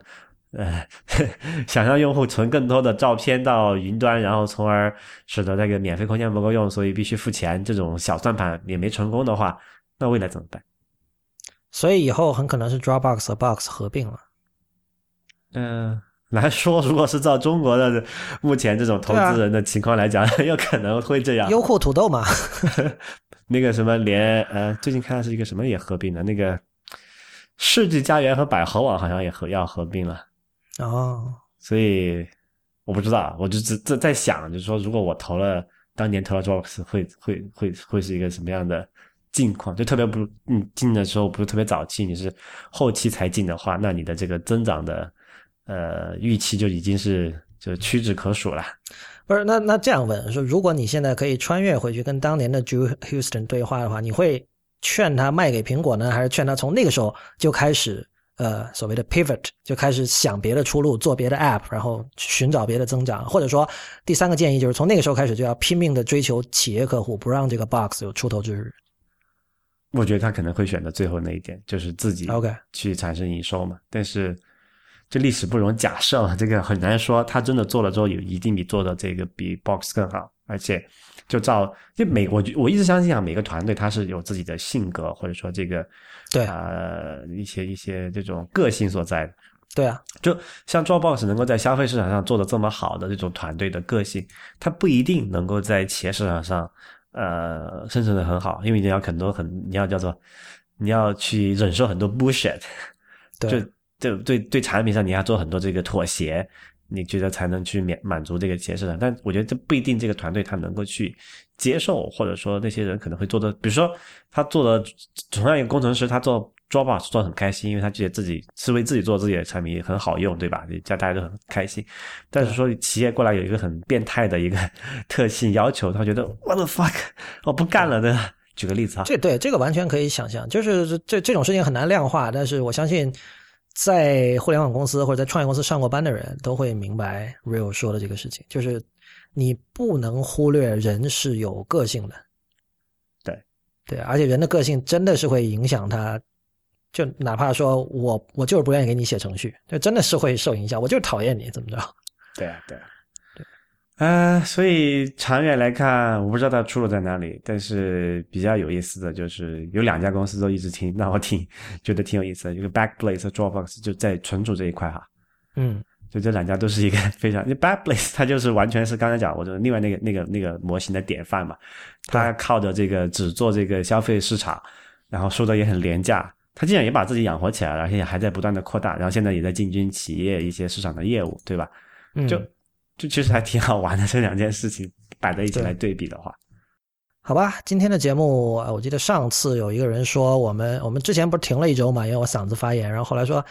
第二周才一个半小时，很不过瘾。今天有两个小时，嗯，希望您觉得足够过瘾了。呃，所以这期第一百八十二期的 IT 公论就到此结束，谢谢大家的收听。欢迎您在社交网络关注我们，我们在新浪微博叫 IT 公论，IT 公论的公，IT 公论的论，在 Twitter 和 Instagram 都是叫 IT 公论的全拼。另外，我们还有我们的 Telegram Channel，Telegram 点 me 斜杠 IPN Podcast，也欢迎大家收听 IPN 博客网络旗下其他的精彩节目：太医来了、未知道、硬影像、High Story、博物志、选美。内核恐慌、流行通信以及无次元，我们下期再见。